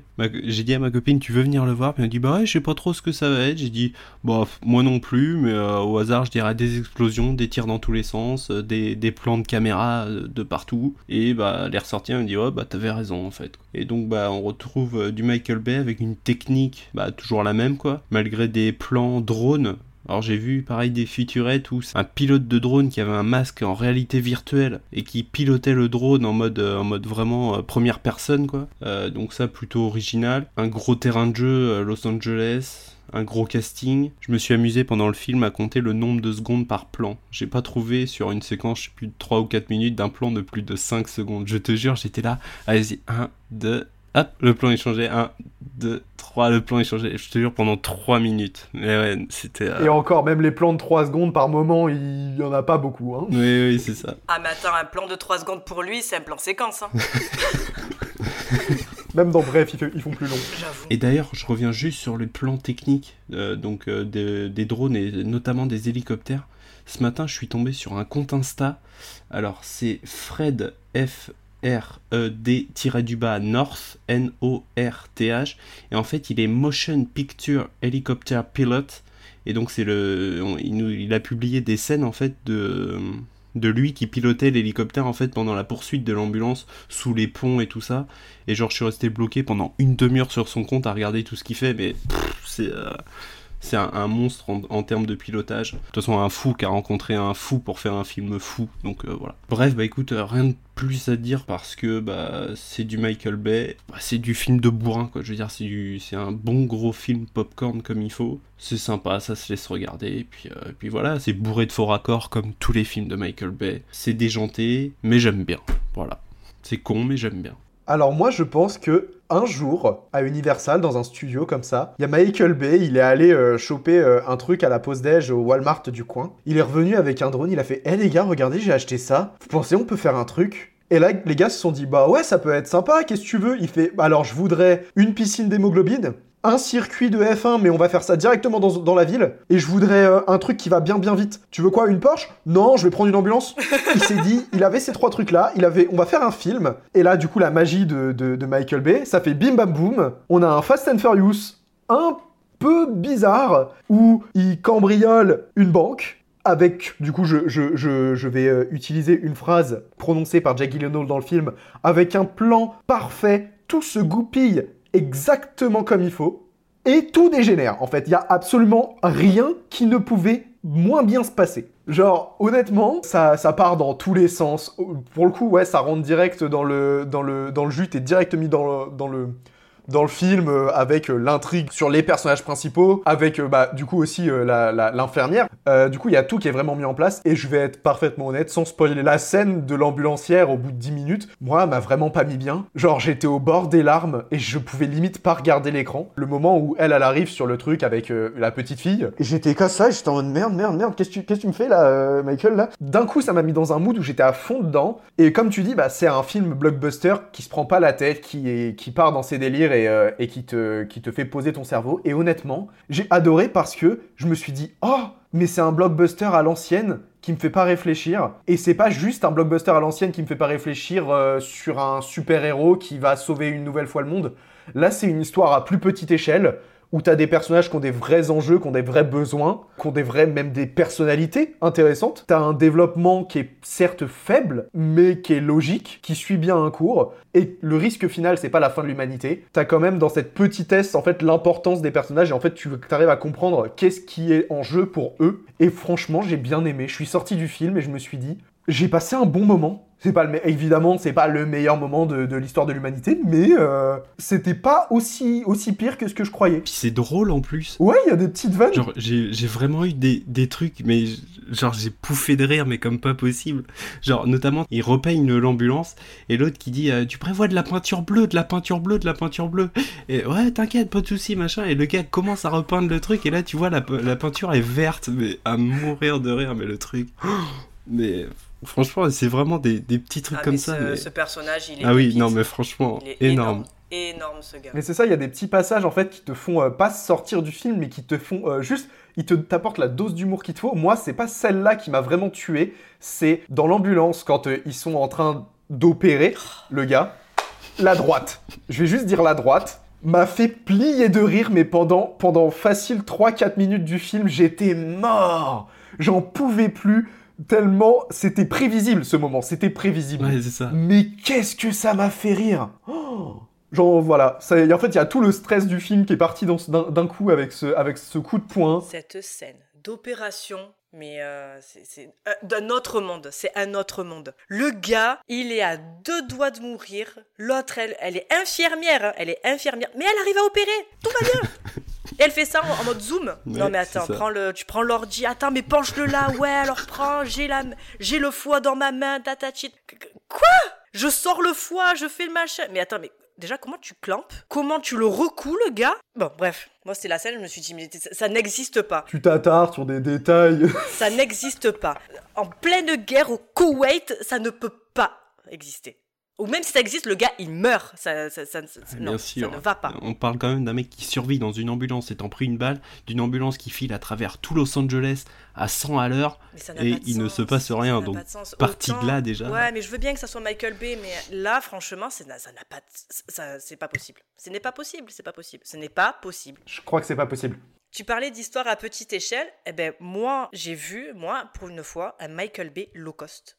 Je m'attendais à des pétards. Je me suis dit, allez, c'est bon, le dernier film il était sorti sur Netflix. Je me suis dit, putain, pourquoi il n'est pas sorti au cinéma ce film? Pourquoi Six Underground n'est pas sorti au cinéma? Donc, je vais voir Ambulance, je me dis, c'est bon, je vais voir. Une, pas une suite, mais dans le même mood, tu vois Ben non, j'ai vu un Michael Bay low cost, c'est-à-dire qu'il y a une explosion. Michael Bay est arrivé à me faire une explosion. Une. Moi, je veux, moi, je veux un Michael Bay, je veux que ça pète toutes les 5 minutes. Voilà. C'est Michael Bay, c'est comme ça, ça pète. Le gars, il arrive à défier les lois de la science et à faire des explosions dans l'espace avec Armageddon. Et là, tu... Non. J'étais, moi, j'étais un peu déçu, en fait. Moi, juste par rapport à ça, j'étais déçu. Il y avait trop de plans de drones. Et en plus, toujours les mêmes plans. Tu le vois une fois, ah c'est cool, t'as utilisé un drone. Deux fois, ah c'est cool. Troisième fois, bon ça va, j'ai compris. Passe à autre chose. Jake Gyllenhaal, il est en, il est en roue libre complet, il est en pétage de plomb euh, tout le temps. Il a un très beau pull col roulé en tout cas. Dans le ouais, film. cool. Et en plus c'est du, comment il a dit ça, c'est du, ah c'est du cachemire. Oh là là, c'est du cachemire. Oh putain, c'est du cachemire Le gars, il arrive à enlever la poudre en, en deux secondes. Je sais pas, il est trop fort aussi. Ouais, d'ailleurs, il y a des faux raccords sur ça. Oui, bah. Beaucoup de faux raccords. Mais, euh, mais ouais, j'ai pas aimé, j'ai l'impression de l'avoir revu dans Night Call en fait, en pétage de plomb, toujours sur la brèche, enfin c'était pas... euh, Il fallait une nana, donc qu'est-ce qu'on fait? Ah, je me rappelle, j'en avais pris une en Transformers. Bon, elle est plus trop jeune, mais je vais en prendre un peu qui ressemble, donc euh, on a une nouvelle Megan Fox. Bah, tu vois, pour le coup, euh, Megan Fox dans Transformers, c'est juste euh, la, la meuf qui est là pour sexualiser les meufs et pour dire Hey, il y a une meuf, regardez, elle est bonne, c'est tout. Alors que là, tu vois, pour le coup, je trouve que elle a quand même un caractère, tu vois, c'est quand même un personnage avec un minimum de caractère, avec un minimum de, de réflexion, pas d'ambition, mais elle a en fait une- un schéma pensé qui est bien à elle et bien défini. Là où Megan Fox, c'est vraiment juste euh, Je suis là Mhm. Hé, regardez, c'est mon cul. Après, il y a eu deux, deux trois vannes, franchement, j'étais à côté d'un gars, on avait à peu près le même âge, donc on avait les refs. Notamment euh, un gars qui parle du film The Rock, également ré- euh, réalisé par Michael Bay, et le gars qui est à côté qui dit Ah ouais, j'adore l'acteur Oui. Ça n'a rien à voir. Et l'autre il comprend pas. Il fait mais de quoi tu parles Ben, Mais je te parle du film, pas de l'acteur. Donc des rêves comme ça. Fait voilà, il y avait plein de, de petites vannes comme ça, mais après bon. C'est des vannes Peggy 13. Moi j'étais assez, euh, j'étais vraiment déçu. Perso, je j'ai pas vu énormément de films de Michael Bay. euh, Enfin, si j'en ai vu, mais pas, pas récemment, on va dire. J'ai eu en fait ce truc de euh, quand j'allais au cinéma voir un blockbuster, c'était un peu toujours la même chose et je commence, vraiment à en avoir marre. En fait, bah tu vois, c'est les gros blockbusters américains, euh, Marvel, Disney, euh, trucs comme ça. Et là, tu vois, pour revenir à ça, je me suis dit, ok, je reviens à de la simplicité et ça m'a fait plaisir. Tu vois, j'ai trouvé ça euh, simple, peut-être facile, ok, peut-être facile à faire et peut-être low cost, comme si, tu le penses. Mais moi, ça m'a fait kiffer parce que justement, c'était simple et que ça cherchait pas à avoir des ambitions énormes. Alors, j'ai pas vu Ambulance, mais il faut savoir que c'est un film Universal et que d'habitude Michael Bay ne passe pas par Universal mais par d'autres studios euh, qui lui ont peut-être pas donné ni les moyens financiers ni les moyens techniques que pour faire ce qu'il fait d'habitude. Bah, puis c'est pareil, il faut se remettre aussi dans le contexte que c'est peut-être un, pas son, studio de base, et en plus on sort du Covid encore une fois. Les producteurs, en tout cas ceux qui donnent l'argent, sont peut-être pas chauds pour euh, balancer les pleins budgets, les cartes blanches à n'importe qui. Enfin, Michael Bay n'est pas n'importe qui, mais pour faire n'importe quoi, tu Il a toujours rentabilisé Michael Bay. hein. Il a jamais fait de flop. Ouais, mais encore une fois, Universal est un des seuls studios à n'avoir rien vendu aux plateformes euh, de streaming depuis la pandémie. Ils sortent un film par semaine depuis le mois de mai. hein. Depuis le mois de mai 2021, il y a un film par semaine quasiment Universal qui sort. Donc euh, ça prouve bien que eux sont encore dans, dans une période de rentrée d'argent et pas forcément de refinancement euh, sur des films gros budget. Et là, je pense que le fait que Michael Bay soit passé par des drones euh, sur des et presque sur un huis clos, parce que apparemment tout se passe pratiquement dans l'ambulance ou sur l'autoroute. Voilà, les, les budgets ont été à mon avis vus à la baisse pour qu'il y ait un blockbuster qui puisse sortir juste avant l'été, quoi. Après, vu, vu à la baisse, il y a quand même du budget, quoi. Je veux dire, euh, les scènes d'hélicos, c'est quand même euh, trois hélicos qui suivent. Quand tu regardes sur les vidéos, c'est euh, trois, quatre hélicos qui suivent. Euh, en, en, termes de pilote de drone, je crois qu'il a pris un champion du monde de, de, course de drone ou quelque chose comme ça. Donc bon, ça reste quand même euh, du budget, faut pas non plus euh, déconner, mais... Non, non, mais c'est comparé à ses autres films, style Transformers ou... Voilà, c'est ça, c'est comparé à ce qu'il a fait. Même Armageddon. Moi, je tablerais plus Armageddon, des trucs comme ça, Transformers, il y a beaucoup d'effets de, visuels qui ont pris une grosse part, donc là, c'était vraiment, ce point de vue technique. Mm, ouais, c'est pas le meilleur Michael Bay, c'est pas forcément un un, des meilleurs films euh, qu'on ait jamais vu. Ça dépend du point de vue, moi j'ai trouvé ça sympa. Évidemment, oui, je le reverrai pas, hein, mais euh, ça m'a fait plaisir de changer d'habitude. Allez, on va attaquer donc notre euh, troisième et dernier film du mois avec The Batman. Riddler, il veut vous parler. Le tueur a laissé ça pour Batman. Pourquoi il s'adresse à vous? Oh voilà. Je cherchais à vous joindre. C'est la dernière du Riddler. C'est plein de références au Wayne. Il faut qu'on résiste, sinon personne ne le fera. Le bat et la cat. Ouais, ça sonne bien. C'est une nouvelle amie Je n'en suis pas si sûr. Mon seul but est de démasquer la vérité sur ce cloaque qui nous sert de ville. Vous êtes impliqué, vous aussi. Les morts Reste tranquille En quoi suis-je impliqué Vous êtes bien moins intelligent que je ne pensais. Bruce Wayne. Coécrit et réalisé par Matt Reeves, d'après les personnages créés par Bill Finger et Bob Kane, avec Robert Pattinson, Zoe Kravitz, Paul Dano, Colin Farrell, Andy Serkis et Jeffrey Wright pour une durée de quasiment 3 heures. Deux années à arpenter les rues en tant que Batman ont mené Bruce Wayne au cœur des ténèbres de Gotham City. Avec seulement quelques alliés de confiance, le justicier solitaire s'est comme la seule incarnation de la vengeance parmi ses concitoyens. Lorsqu'un tueur s'en prend à l'élite de Gotham par une série de machinations sadiques, une piste d'indices cryptiques envoie le plus grand détective du monde sur une enquête dans la pègre. On l'a tous vu. Et David, je te laisse commencer. Oh, c'est gentil. J'ai qu'une chose à dire. Release the Snyder Cut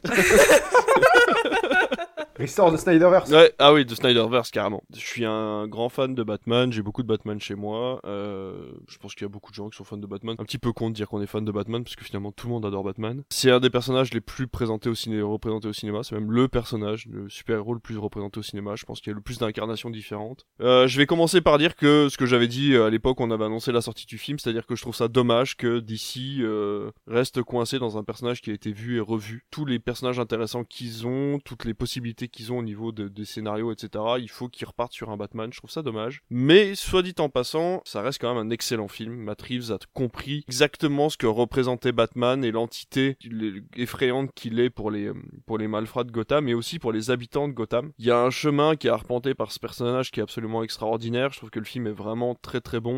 Il prend le temps euh, de, montrer chaque personnage, de, de regarder les visages. On en parlait, les films sont surcotés ces dernières années. Et pour une fois, on a un film de super-héros qui prend le temps de poser des plans qui font plus de 5 secondes, 6 secondes, voilà, où le personnage, on travaille sur les regards, on travaille sur les vis-à-vis, on a, des, décors qui sont hyper bien travaillés, on a une iconisation du personnage de Batman qui est absolument extraordinaire, il y a énormément de plans qui pourraient finir en fond d'écran de votre ordinateur tellement c'est beau, je pense particulièrement, moi mon plan préféré de tout le film c'est ce plan où il a la, fusée, voilà, et que les gens le suivent dans l'eau, et, c'est vraiment la représentation du Chevalier Noir, c'est-à-dire les gens de Gotham n'ont pas le choix, ils sont obligés de le suivre s'ils veulent ne serait-ce qu'espérer un meilleur lendemain pour Gotham, alors que ça reste personnage sombre et euh, on va dire malfaisant pour la ville. Donc j'ai trouvé ça très bien. Petit bémol, parce qu'après il y a plein de choses à dire, je vais vous avouer, on l'a vu finalement il y a quoi, deux, trois semaines maintenant, donc il y a pas mal de choses qui m'échappent. Je pense qu'il y aurait énormément de choses à dire sur, sur la longueur, si on pouvait le revoir euh, une seconde fois pour étudier tout ça, mais si je devais faire au plus court, la seule chose qui m'a un petit peu bloqué, c'est que je trouve qu'il y a une demi-heure de trop. Je m'explique. Euh, à partir du moment où on arrive sur la première finalité du scénario, donc c'est-à-dire le moment où il arrive à capturer Falcon. Je suis désolé pour le spoil, mais bon, au bout d'un moment, quand vous écoutez l'émission, vous savez bien qu'on fait des spoils. À partir du moment où il arrive à capturer Falcon et qu'on se rend compte qu'il y a encore une partie du film à finir,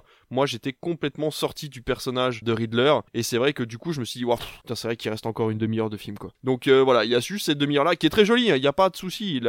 c'est une des plus belles finalités qu'on ait pu voir sur ce personnage-là, il n'y a pas de problème là-dessus. Mais elle est un petit peu en trop. Et quand je parlais des plans, en fait, qui prenaient le temps de se poser, parfois il aurait pu gagner une ou deux secondes sur certains plans qui sont parfois pour moi un petit peu trop longs et ces quelques secondes gagnées par-ci par-là auraient pu faire gagner facilement 10 minutes, un quart d'heure sur le film. Voilà, après la ville de Gotham est absolument magnifique, c'est exactement la façon dont se représente Gotham aujourd'hui, plus la version de Tim Burton qui était euh, très euh, comment on appelle ça, c'est pas l'impressionnisme allemand mais euh, c'était voilà, néo-gothique un peu. Hein. Ouais, voilà, c'est ça, c'était le, côté un peu M le maudit, Fritz Lang, etc. Donc il y avait ce côté un peu là dans, dans le côté Tim Burton. Dans Begins, parce que je trouve que le, pour le coup, bah, le Gotham il change un peu entre Batman Begins et, Dark Knight. Mais, Oui, non, moi je parle de la version de Tim Burton des années 80. Ah, Burton, pardon, autant pour moi. Non, non. J'avais Nolan en tête. Non, non, Nolan par contre, et, y a, Nolan est ancré beaucoup plus dans une réalité par rapport à celle de Matt Reeves. Je trouve que là, pour le coup, Gotham, c'est pas une ville réelle. On y croit, mais on sent que c'est une ville qui a été inventée pour. Alors que la, vocation de Nolan était véritablement de représenter le Chevalier Noir dans une, dans une, dans une, dans un monde qui est le nôtre en fait, très contemporain et, très réel. Alors que là, Matt Reeves a décidé de prendre en parallèle. Donc on a un, univers qui n'existe pas, mais côtoie la réalité en permanence. Donc euh, voilà, il y a énormément de choses à dire sur le film. Je pense que vous avez, vous allez dire beaucoup de choses aussi. Voyez The Batman, c'est un très bon film. Il mérite d'être vu, il mérite d'être connu, il mérite d'être, d'être considéré comme un des meilleurs Batman qu'on ait pu réaliser sur ces dernières années. Mais encore une fois, moi je suis un grand fan de Green Lantern, je suis un grand fan de The Flash. Voilà, j'ai l'impression que le film The Flash qui va arriver va pas du tout être à la hauteur de mes attentes. Et j'aurais préféré avoir un réalisateur comme Matt Reeves sur The Flash pour euh, ne serait-ce que vraiment ressentir le malheur du personnage par rapport à la mort de sa mère, etc. Et là, j'ai, de ce que j'ai pu voir dans les teasers et tout, ça sera vraiment plus un film qui va se rapprocher de Marvel. Donc je trouve ça juste dommage qu'on ait confié un projet déjà existant à un si bon réalisateur que Matt Reeves alors qu'il y avait plein de projets à côté pour DC qui auraient pu être réalisés par ce gars-là. Dans l'espace d'un instant, j'ai cru que tu allais dire que t'aimais bien le film Green Lantern. Euh, j'aime bien le film Green Lantern. Je le regarde une fois par an. Mais il est pas, il est pas si pourri que ça. Moi, j'aime bien. Hein. Moi, j'ai, moi, il y avait une vanne dans le film que j'ai aimé et c'était tellement logique. C'est tu as, comment il s'appelle, Green Lantern. Il, a son, son espèce de, de loup là sur les yeux. Et t'as la nana qui le reconnaît. Bah oui. C'est bah tellement logique en fait mais tu crois que parce que t'as mis ça, tu crois que je te reconnais et, pas et, en plus, je comprends pas pourquoi les gens n'aiment pas Green Lantern parce que moi, moi qui avais lu Green Lantern juste après, en fait, le personnage est hyper bien représenté. C'est un mec qui est hyper arrogant, euh, qui veut pas se cacher. Enfin, tout le monde, le, tout le monde le connaît en fait à, dans la ville où il est. Enfin, voilà. Bref, on ne parle pas de Green Lantern là cette fois-ci, mais voilà. Je, pense que le prochain projet Green Lantern risque d'être de bonne qualité. On verra ça, mais voilà, c'est juste dommage qu'ils aient refait un, à Batman alors qu'ils avaient d'autres scénarios sur le côté. Quoi. Euh, moi j'aime pas Green Lantern parce que j'ai pas passé un bon moment et je me suis ennuyé devant. Voilà. Je vais commencer par dire un truc parce que euh, j'ai vu beaucoup en fait une fois le film vu euh, sur les réseaux. Il y avait vraiment deux équipes, j'ai eu l'impression. Tu avais l'équipe qui disait Oh là là, c'est vraiment le pire film que j'ai jamais vu, c'est lent, c'est chiant, c'est nul, tout ça peut-être c'est beau, mais voilà, il y a beaucoup de gens en fait qui sont ennuyés devant le film. Et il y a énormément de gens qui étaient totalement à l'opposé de ce truc-là et qui disaient Oh là là, mon dieu, mais c'est un chef-d'œuvre, c'est magnifique, c'est la meilleure chose qu'on ait jamais vue et tout ça. Et moi, j'aimerais dire un truc, c'est que arrêtez En fait, tout le monde va dans les extrêmes, et du coup, tu te retrouves avec la confrontation au milieu à partir du moment où tu dis que t'aimes ou que t'aimes pas forcément, ça va être la confrontation, j'ai l'impression. Je trouve que on en fait trop. J'ai adoré le film. Vraiment, pour moi, c'est un très très bon film. Je suis d'accord pour dire que le film a des défauts. Le film a des défauts comme tous les films, c'est normal. Il y a des choses qui sont moins bonnes que d'autres. il suffit juste de dire Catwoman, on peut, on peut dire ce qu'on veut. Euh, Zoé Kravitz est très bonne dans le film. Catwoman est un personnage vide elle est inutile et le, développement de, son personnage est pas intéressant. Franchement, à partir au début, c'était assez assez cool. Je la trouvais vraiment cool parce que elle était euh, placée là. Elle ça, donnait un peu le côté ordinaire d'un personnage comparé à Bruce Wayne qui est le Batman et, qui, voit la ville depuis les hauteurs entre guillemets. Et en même temps, t'as elle, du coup, la, le, chat sauvage qui traîne dans les rues. Mais quand tu, quand, tu vois son raisonnement et la façon, la façon de penser et pourquoi elle est là, c'est vide, elle, sert à rien, si ce n'est à chauffer le Batman en fait. Certes, c'est le, principe du personnage dans les comics, la sexualisée, et, enfin la sexualité entre les deux est très présente. En fait, l'histoire d'amour tient pas la route. Enfin, en plus, il y, a, un, espèce de côté mielleux à chaque fois qu'ils sont tous les deux, avec une musique hyper romantique qui n'est pas du tout en accord avec toutes les autres musiques du film. Et en fait, à chaque fois qu'ils sont tous les deux, il y a une espèce, il essaye de créer une osmose qui n'existe pas et qui est complètement inutile en fait. Et j'ai trouvé ça dommage. Ils auraient pu réserver ça à un autre opus en fait euh, de Batman. Et là, ils ont voulu créer cette histoire d'amour à ce moment-là qui gâche pas mal de minutes du film pour rien et je suis entièrement d'accord avec toi sur ce que tu ouais, tout à fait. Donc voilà, tu vois, on, voit par exemple qu'il y a des défauts, même bah, tu disais tout à l'heure, il y a des plans qui sont étirés, le film est beaucoup trop long à un moment. Pour le coup, moi je trouve que c'est pas forcément la fin, je trouve que c'est plus au milieu, je trouve qu'il y a un ventre creux euh, sur toute l'enquête euh, bah, qui, est, qui est certes très politique de Gotham, et ça j'ai trouvé ça un peu intéressant, mais c'est trop long. Franchement, je pense que tu peux retirer pas mal d'intrigues à ce moment-là et du coup réduire vraiment le côté mystère, quoi.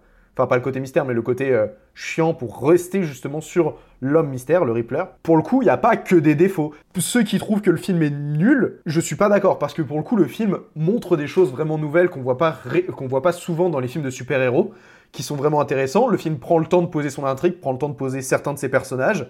Il prend le temps aussi d'exploiter le côté de Batman et pas Bruce Wayne qui devient Batman. Là, pour le coup, t'as vraiment le, côté, le personnage de Bruce Wayne n'existe plus. En lui-même, Bruce Wayne n'est plus Bruce Wayne, il est Batman, il est la vengeance, il est là pour venger les habitants de la ville.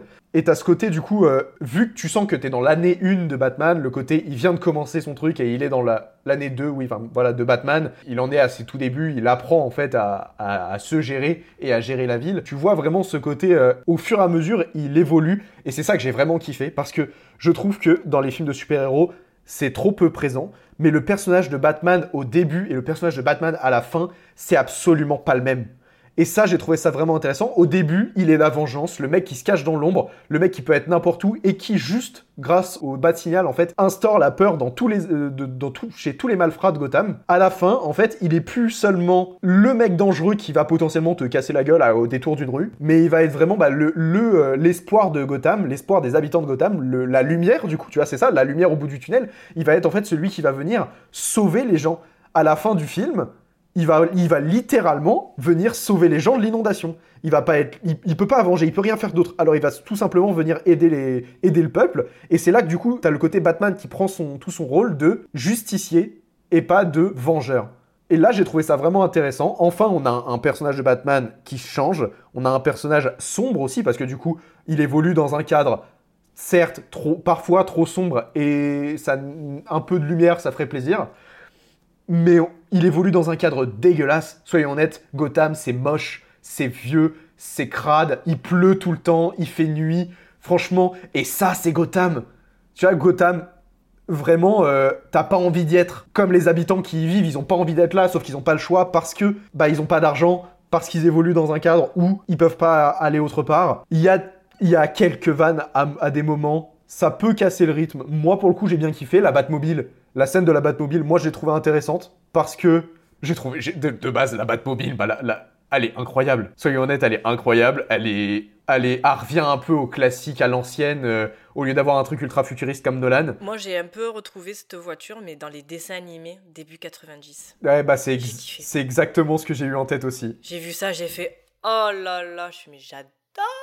Toi, t'as ce truc-là. Et pour le coup, tu vois, il y a beaucoup de gens qui reprochent le moment où il cale. Moi, je l'ai trouvé logique parce que 5 minutes avant, tu voyais le, moteur en pièces euh, dans la, dans la Batcave. Je me suis dit, ouais, normal. Le moteur en pièces, il peut pas redémarrer direct comme ça, tu vois. Potentiellement, faut le temps que le moteur il se refasse. Et bah, il y a plein de gens qui ont critiqué le Oh, ils ont voulu faire une touche humoristique à la Marvel, alors euh, allez vous faire voir en fait. C'est bon, Marvel vous met une vanne pétée à un moment et vous vous brillez comme pas possible. Là, on vous met une voiture qui cale alors qu'on vient de voir un cadavre et vous commencez à gueuler. Bon, c'est bon. Sinon, bah voilà, je pense que je vais pas m'étendre plus que ça. J'ai beaucoup aimé le film. Je pense que euh, il est pas parfait. La bande son est extraordinaire. J'ai beaucoup aimé la bande son. Franchement, euh, ah là là là là. Pour le coup, j'ai eu un petit. euh, c'est ma copine qui m'a fait, qui m'a souligné ça à la fin du film. Elle m'a dit, ça ressemble un peu à Enfin, elle a chanté, en fait, elle a commencé à fredonner un peu la chanson. Sauf qu'elle s'est plantée, elle a fredonné la marche impériale dans Star Wars. Et quand vous faites le rapprochement, il y a pas mal de similitudes. Le côté, euh, la musique qui instaure la peur, bah, celle de Dark Vador, tu vois, celle qui instaure la peur, qui vient te dire, il y a le grand méchant qui arrive, le côté obscur qui est là. Et c'est vrai que, ça m'a fait petite révélation en sortant. Et j'ai beaucoup apprécié ce petit clin d'œil, si c'est un clin d'œil. Je sais pas, franchement, je pense pas que ça, je pense pas que ça soit un clin d'œil parce que la musique c'est vraiment c'est deux notes. Le gars, il s'est enfin, il s'est pas fait chier. Tout comme les dents de la mer, c'est deux notes. Ouais, c'est ça. Tu retrouves le côté Les Dents de la Mer. Par contre, quand tu écoutes la musique, donc euh, l'album, je, je, je l'ai écouté, réécouté, réécouté, et c'est, c'est hyper bien fait parce que le, le film en fait est, euh, est crescendo en fait dans le développement du personnage, et plus le film il avance, et plus ces deux notes en fait tu les entends et tu les entends et tu les entends et tu les entends, Euh, elles prennent corps, elles prennent vie au moment où tu vois cette scène de Batman inversé qui est rentré dans la voiture du pingouin, et là vraiment tu as cette explosion un peu de film, un peu comme. Bon, après, je suis pas, je suis pas une, experte en musique ni, très mélomane, hein, mais un peu comme euh, Inception, c'est-à-dire ça commence lentement, lentement, lentement, et puis d'un coup, après, ça, ça, ça explose. Et eh ben, la musique, en fait, de Batman, c'est ça. C'est-à-dire qu'au début, tu as ces deux petites notes que tu, que tu connais parce que tu l'as entendu dans la bande-annonce. Mais tu vois, tu vois, voilà, tu as, ces deux notes, elles reviennent, mais elles sont noyées un peu. Mais ah, tu, tu les reconnais. Tout à fait. Oui, du coup, euh, ouais, la musique est, est folle. Euh. pour le coup, euh, moi, le méchant, le Rippler, bah j'ai bien aimé. C'était pas, c'est pas le personnage le plus, le plus marquant de, de l'univers de Batman. Moi, j'ai beaucoup apprécié le côté, bah, en fait, il est juste là pour tourner Batman en bourrique. Quand tu regardes, il lui fait traverser la, la, carte. En fait, tu vois, j'ai eu, cette image, en fait, pendant le film de, de la, la saga Arkham sur console. Et tu sais, j'ai eu ce truc de l'homme mystère qui va te donner une énigme, tu vas aller là, sur la carte, puis ensuite, il va tu vas trouver une autre énigme qui va t'emmener là, puis là, puis là. En fait, il va, en fait, il est juste là pour te faire voyager tout le, toute la, enfin pour faire, te faire traverser la ville pour rien pour qu'au final, en fait, tu te retrouves au point de départ et c'est là que tout se joue. Enfin, non, pour le coup, mais voilà. J'ai trouvé que le Rippler, il avait ce côté-là. C'est pas celui qui m'a le plus marqué, mais je trouve que bah, Paul Dano, il est incroyable. Honnêtement, je trouve que le, rôle lui va merveille et il, il l'embellit de fou. La petite scénette euh, dans Arkham, moi j'ai bien aimé parce que voilà, mais c'était peut-être euh, trop. J'en ai, j'en ai, voilà, j'en ai parlé pour le coup avec, euh, avec plusieurs personnes qui m'ont pareil, m'ont dit en fait, elle est pas utile, elle est juste là pour te faire, pour te dire, hey, hey, dans le prochain il y aura le Joker. J'étais en mode, non, bah, non. Je ne, veux, je ne veux plus voir ce putain de Joker. J'adore le Joker. Je ne veux plus voir un Joker dans Batman. Stop. Bah en fait le truc c'est que euh, pour beaucoup ils sont, ils se sentent obligés de faire le Joker parce que bah c'est l'anti Batman tu vois. Mais oui, je suis assez d'accord, on a vu trop de Joker. Mais ouais, mais c'est ça le problème. Le problème, c'est ça, c'est qu'en fait, j'ai l'impression que un, Batman ne peut pas être validé en tant que tel, en tant que personnage, entité euh, à lui tout seul, si il n'a pas le Joker. Enfin, arrêtez avec le Joker. J'aime beaucoup le Joker, j'aime. Pas toutes les représentations du Joker qui ont été faites, mais arrêtez de foutre un Joker dès qu'il y a un Batman. Arrêtez de mettre un Joker. Et en plus, euh, ah, regardez la scène de 10 minutes est sortie, regardez le Joker, regardez comme il est beau mon Joker. Mais je m'en tamponne de ton Joker, je m'en fous. Surtout que heureusement qu'elle a été levée parce qu'elle n'avançait même pas dans. Enfin, ça faisait même pas avancer l'histoire. On le voit pas en plus. Arrêtez de nous mettre des un Joker. Il y a tellement d'autres méchants dans l'univers Batman, arrêtez de mettre un putain de Joker. Je suis d'accord. Moi, le Riddler, j'étais contente qu'on voit ce personnage, justement. Je me suis dit, ah, enfin, un autre personnage, parce qu'il est intéressant, parce que la version euh, de Jim Carrey... Bon, c'est Joel Schumacher, il faut le prendre en tant que nanar, ce film, de, déjà de base. Mais voilà, tu as, tu as remis un, personnage au goût du jour et c'était vraiment bien. Là, euh, putain, il y a un Joker et après, ah, vous savez pourquoi on est pris pour des clowns Et quand j'ai entendu le mot clown, je fais allez, vas-y, encore un Joker. Moi j'ai entendu deux, deux mots. Il a dit deux mots, j'étais en mode non, non, non, non, non, non, non, non, non, s'il vous plaît, arrêtez, passez à autre chose. Et en fait, le truc, c'est, je trouve que la scène n'est pas utile, elle te rallonge un truc plus qu'autre chose. Et c'est pour. Oui, ça tease la suite, mais est-ce que vraiment euh, il y avait besoin de teaser la suite? Quand t'as un bon film, tu sais que s'il y a une suite, ça peut, potentiellement être un bon film aussi. Là, c'est pas nécessaire, c'est pas utile, ça mène à rien. Voilà. Pour le coup, par contre, il y a un truc que j'ai vraiment adoré. C'est pas une scène ni rien, c'est Gordon. Tu vois, pour le coup, je trouve que le commissaire Gordon, il a été vu, bah en fait, il est vu dans tous les Batman parce que c'est un personnage important des, aventures de Batman. Dans la trilogie de Nolan, il était hyper intéressant, il était hyper bien joué par J.K. Simons. Gary Oldman. Gary Oldman, oui. J.K. Simons. Oui, J.K. Simons, c'était dans, oui, dans, Snyder. Dans, Snyder et honnêtement, euh, même là, hein, il, était, il était vraiment bon. Hein, euh, on l'a pas vu beaucoup, mais on l'a vu un peu, il était pas mal. Et là, pour le coup, j'ai adoré euh, l'interprétation de j'ai oublié son nom. Euh, Jeffrey Wright. De Jeffrey Wright, merci. J'ai adoré l'interprétation de Jeffrey Wright. T'as le côté, t'as, as, vraiment ce truc de la relation du coup Batman et, et, le commissaire Gordon qui se crée un peu comme à l'image de euh, bah, Batman et Alfred, tu vois. Même s'il n'y a pas la même relation, t'as quand même le trio en quelque sorte qui se fait quoi. Ou les deux relations les plus importantes pour Batman, on va dire, pour évoluer. J'ai adoré son interprétation, j'ai adoré comment ça a été fait. Et puis bah, je trouve que ça marche bien il y a une petite alchimie qui se crée entre, euh, entre bah, Robert Pattinson euh, et, lui qui se fait bien. Et pour terminer, les plans sur les toits de Gotham. Je sais pas si vous avez, vous, avez sûrement vu ça. La technologie qui a été utilisée pour faire euh, ces plans-là, en fait, c'est la technologie qui a été utilisée voilà, dans, dans, The Mandalorian. Et je trouve que ça marche bien. Je trouve ça beau. Je trouve ça hyper intéressant. Du coup, venez vous arrêter vos vieux fonds verts pétés et vous essayez de faire plus de ça.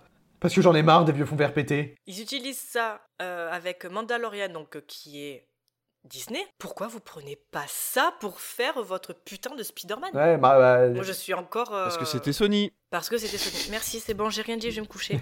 Beaucoup de personnes font l'erreur, euh, c'est vrai, à chaque fois de dire oui, mais tu vois, les gens, les, les gens gueulent sur Morbius en ce moment. euh, ouais, euh, ça vaut pas euh, Avengers, machin. Mais arrêtez, les gars, c'est pas le même studio. La com est mal faite, hein, parce que moi, euh, j'écoute la radio euh, quasiment tous les jours, et tous les jours, ah, le nouveau Marvel est dans les salles, machin et tout. Donc, En fait, c'est le. Il, joue, il joue sur l'ignorance des gens, enfin pas l'ignorance des gens, mais le fait que les gens ne veulent pas aller plus loin que ce qu'on leur dit. C'est-à-dire qu'en fait, le MCU et Marvel sont deux choses différentes. C'est comme quand on parle du DC euh, Extended Universe et de DC Comics, c'est deux choses différentes. Là, Sony a les droits Marvel. C'est comme si à l'époque on avait râlé parce que les 4 Fantastiques n'étaient pas en rapport avec les X-Men en fait. C'est la même chose. C'est deux studios différents qui faisaient deux films sur deux licences différentes qui appartiennent à la même maison de comics en fait. Donc euh, c'est juste que Disney a habitué à faire des crossovers et des trucs comme ça, mais dans tous les cas, à aucun moment les studios ont promis qu'ils se rallieraient entre eux à chaque fois qu'une maison euh, avait des avait, avait des crossovers de personnages. Mais pour le coup, c'est même pas logique parce que tu vois, genre, bon, euh, là, on, est totalement en train de partir du sujet, mais quand tu regardes Venom, ça a pas été vendu comme étant un Marvel pourtant. Tu vois, c'était clairement juste Venom, une histoire de, euh, de, de, de, de ce truc-là. Mais euh, voilà, je sais même plus pourquoi on est arrivé là. Parce qu'on on par- tu parlais de la, la technologie Mandalorian. Oui, c'est ça. Mais bref, c'est une belle technologie, le film est vraiment bon.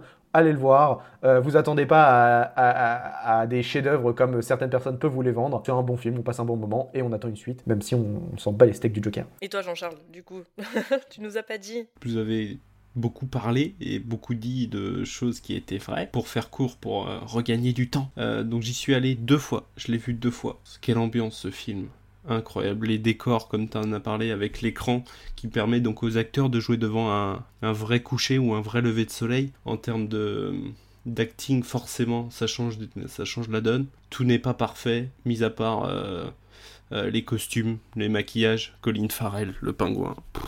Euh, des scènes qui pour moi sont déjà iconiques. Je veux dire la, scène de la Batmobile quand euh, donc le pingouin se vénère, se retourne et là tu, tu vois l'arrière euh, sous la pluie dans le noir avec euh, juste la post-combustion qui se met en route et tout, mais somptueux. Rien à dire, la course poursuite derrière pareil. Bien que on s'y perde un peu quand même sur la course poursuite, du mal un peu à se situer, assez compliqué à suivre, malgré des plans que j'ai jamais vu nulle part. Genre la caméra est sur la roue arrière ou quelque chose comme ça, et deux secondes après, une fois que l'accident a lieu, en fait, et la voiture fait un dérapage, et ensuite tu vois la voiture du pingouin passer par-dessus. Et euh, cette scène, c'est magnifique. Comme, scène, la scène où la caméra est à l'envers dans la voiture du pingouin avec le Batman qui avance. Euh, euh, j'ai eu besoin, au départ je comptais pas aller le voir une deuxième fois, mais j'en ai eu besoin pour comprendre des trucs que j'avais mal compris ou que j'avais mal. Euh, notamment, pour moi, les scènes où, donc dans la Batcave et tout ça, pour moi il était dans le manoir Wayne. Mais non, il est dans la tour Wayne. Mais c'est la- l'architecture qui, euh, qui porte à confusion en fait, parce que l'intérieur euh, du bâtiment est hyper euh, médiéval et gothique, et tu pourrais croire qu'on est dans un manoir, alors qu'en fait non, on est dans la tour effectivement. Totalement, et même en revoyant le film, en sachant, parce que j'en ai parlé avec des potes et tout, qui m'ont dit bah non, ça se passe là-bas, et puis en revoyant le film, en sachant que c'est dans la tour Wayne, tu dis ah mais mec, c'est- ça tout d'un manoir quoi, donc, euh, donc non, ça, un Paul Dano, pff, une voix française interprétée par un Donald Renew. Qui, en plus, d'ailleurs, petite anecdote, il l'a dit sur le stream, euh, Warner lui a envoyé le même masque que Paul Dano avait pour le tournage pour qu'il y ait le même son qui ressorte lors de son enregistrement. Un truc de, pff, truc de fou, quoi. Ouais, du coup, ça l'a aidé à, à se mettre dans la peau du personnage. C'est ça, la bande son, la bande son. Nirvana. Juste Nirvana. Oui, ils nous la mettent deux fois. Oui, on l'entend tout le temps. fait deux fois Oui, plaisir. Mais Nirvana. Mais c'est moi, c'est même pas ça qui m'a fait rire. c'est- Moi, écoute, Nirvana, j'en écoute depuis que je suis gamine, ça c'est pas le, c'est pas le problème. À la sortie du de la séance, je me suis dit tiens, ça fait longtemps que j'ai pas écouté Nirvana.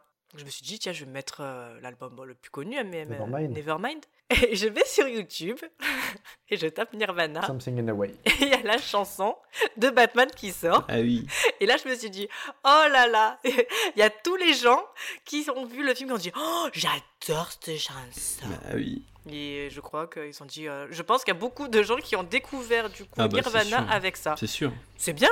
Mais moi, ça me fait tellement rire, c'est que quand il y a des films comme ça euh, qui reprennent des chansons et euh, ça faisait des années, des années que c'était tombé un peu dans les oubliettes. Mais c'est ça qui est beau aussi. Et du coup, ils te les ressortent comme ça, ça me fait, moi ça me fait rire. D'un coup, tu le vois, c'est top 1 de, des chansons de Nirvana, top, top 1 dans les, euh, sur Spotify, sur Deezer. Mais- moi, ça m'a beaucoup fait rire ce truc. Tu vois, genre, euh, j'ai absolument rien vu du film euh, avant que, avant que ça sorte. J'ai juste, en fait, été, entre guillemets, spoilé que la chanson passait deux fois dans le film. Donc j'ai été le voir la première fois en 4DX. Tac, je suis dans mon siège tranquille. Et là, la bande-son se lance avec Nirvana. Et là, j'ai lâché un oh yeah. Et genre, ils étaient deux, trois à se retourner vers moi, tu vois, à dire quoi, mec, c'est quoi ça? Et genre, j'ai chanté pendant trois minutes Nirvana. J'adore cette musique, j'adore Nirvana. Et pour en revenir à Batman, Batman c'est bien, il faut le voir. C'est une des rares adaptations où on met l'accent sur l'enquête. C'est con à dire, mais je trouve que on n'en voit pas tant que ça. Alors après, faut lire les comics, machin et tout. Là, t'as un côté enquête, même dans les jeux un peu euh, Batman Arkham, qui sont exceptionnels d'ailleurs. On a ce côté enquête, mais c'est vrai que c'est rare de l'avoir au cinéma. Le côté euh, détective, euh, c'est vrai que c'est rare, mais ça m'a fait kiffer aussi, c'est de voir un Batman dans un polar euh, film noir, quoi. Moi, j'ai eu l'impression que c'était Fincher presque qui faisait un film. Et bah ça m'aurait pas choqué. Putain, on aurait dit Enzo À Jack. la, fin du, à la fin du film, si t'écrivais David Fincher, ça m'aurait pas choqué. Moi, j'ai vraiment aimé. C'est un film d'enquête avec Batman. Je pense que c'est même un film en fait qui peut s'adresser à, à beaucoup, à, à un public beaucoup plus euh, grand que peut-être un Nolan ou même les, les Tim Burton ou même un film de super-héros en fait en général. C'est une bombe atomique ce film. C'est une bombe atomique. Un poil long, bon ça je pense qu'on est tous d'accord sur ça. Moi j'aurais voulu voir un peu plus de Paul Dano, on le voit pas assez. Je trouve que c'est un, acteur qui est beaucoup beaucoup beaucoup trop sous-coté. Voilà, après, j'ai pas, j'ai pas plus de grand chose à dire. Moi, j'ai j'ai vraiment aimé l'interprétation, j'ai vraiment aimé le, le côté de c'est Batman, c'est plus Bruce Wayne. On n'a plus le côté bling bling. L'opening, en fait, tu le vois justement, on passe de un à l'autre, de, de- de- d'un méchant, enfin, de- d'un voyou à un autre. Ils savent pas s'il est, euh, s'il est là. On le voit toujours, euh, on voit une ombre, quelque chose. Est-ce qu'il est là? Est-ce qu'il est pas là? Et enfin, il rentre en scène et tu le vois, tu fais ah ouais, the class intersidérale en fait. Tu fais bah oui. Et puis pareil, tu disais euh, David, ces gros plans sur ses yeux, mais Et je rebondis juste sur l'interprétation. Je suis retourné le voir aussi parce que j'ai discuté avec quelqu'un et il m'a dit, euh, enfin on comprenait pas en fait pourquoi est-ce qu'à la fin, alors attention spoiler, dans la scène de l'interrogatoire, en fait à un moment Paul Dano arrête pas de dire Batman, Batman, Bruce Wayne et tout, comme quoi il l'avait démasqué en fait. Sauf qu'en fait il ne l'a pas démasqué. Et et j'y suis retourné justement pour voir cette scène et c'est hyper subtil dans le jeu de Robert Pattinson. C'est impressionnant que ça se joue vraiment à, dans, dans ses yeux, à quel point euh, au moment où il vrille et il comprend qu'il n'est pas démasqué et du coup il rebascule en, en Batman, c'est absolument magnifique. mais The Riddler, il l'a démasqué, il sait que c'est pour ça. Non. Non. Justement, il le sait pas. Non, Non. non, parce qu'à la fin, il lui Non. dit, en fait, il dit, Il on... le sait pas il- en fait, il a cru que parce que les photos étaient les unes à côté des autres, il y avait son nom à côté de Batman, etc. C'est ça. Mais en fait, c'est juste que Bruce était sa prochaine victime et qu'en fait, quand il va l'interviewer, il lui dit, euh, en fait, au début, tout le monde, même les spectateurs, pensent qu'il l'a démasqué, donc il lui dit, mais comment t'as su que c'était moi ou je sais plus quoi? Et en fait, à un moment, il lui dit, on est pareil, toi et moi. Et au lieu de dire Bruce Wayne, il dit Batman. On doit détruire Bruce Wayne en fait. Il lui dit c'est Bruce Wayne le problème. Et c'est là qu'en fait il y a la vrille et il se dit attends mais si Bruce Wayne est le problème et que moi je ne le suis pas alors il a pas découvert qui je suis. Et donc c'est là qu'effectivement il revient dans l'autre sens. Bah, moi j'avais compris l'inverse, tu vois. Moi je me suis dit pour moi il l'a découvert, mais il le dit pas, il le garde pour lui. euh, Mm, mm. À un moment, en fait, euh, il parle de Batman euh, et il enchaîne sur euh, en parlant tout de suite après Batman de Bruce Wayne. Et là, tu vois, dans- tu vois Robert Pattinson en fait qui se qui se fige.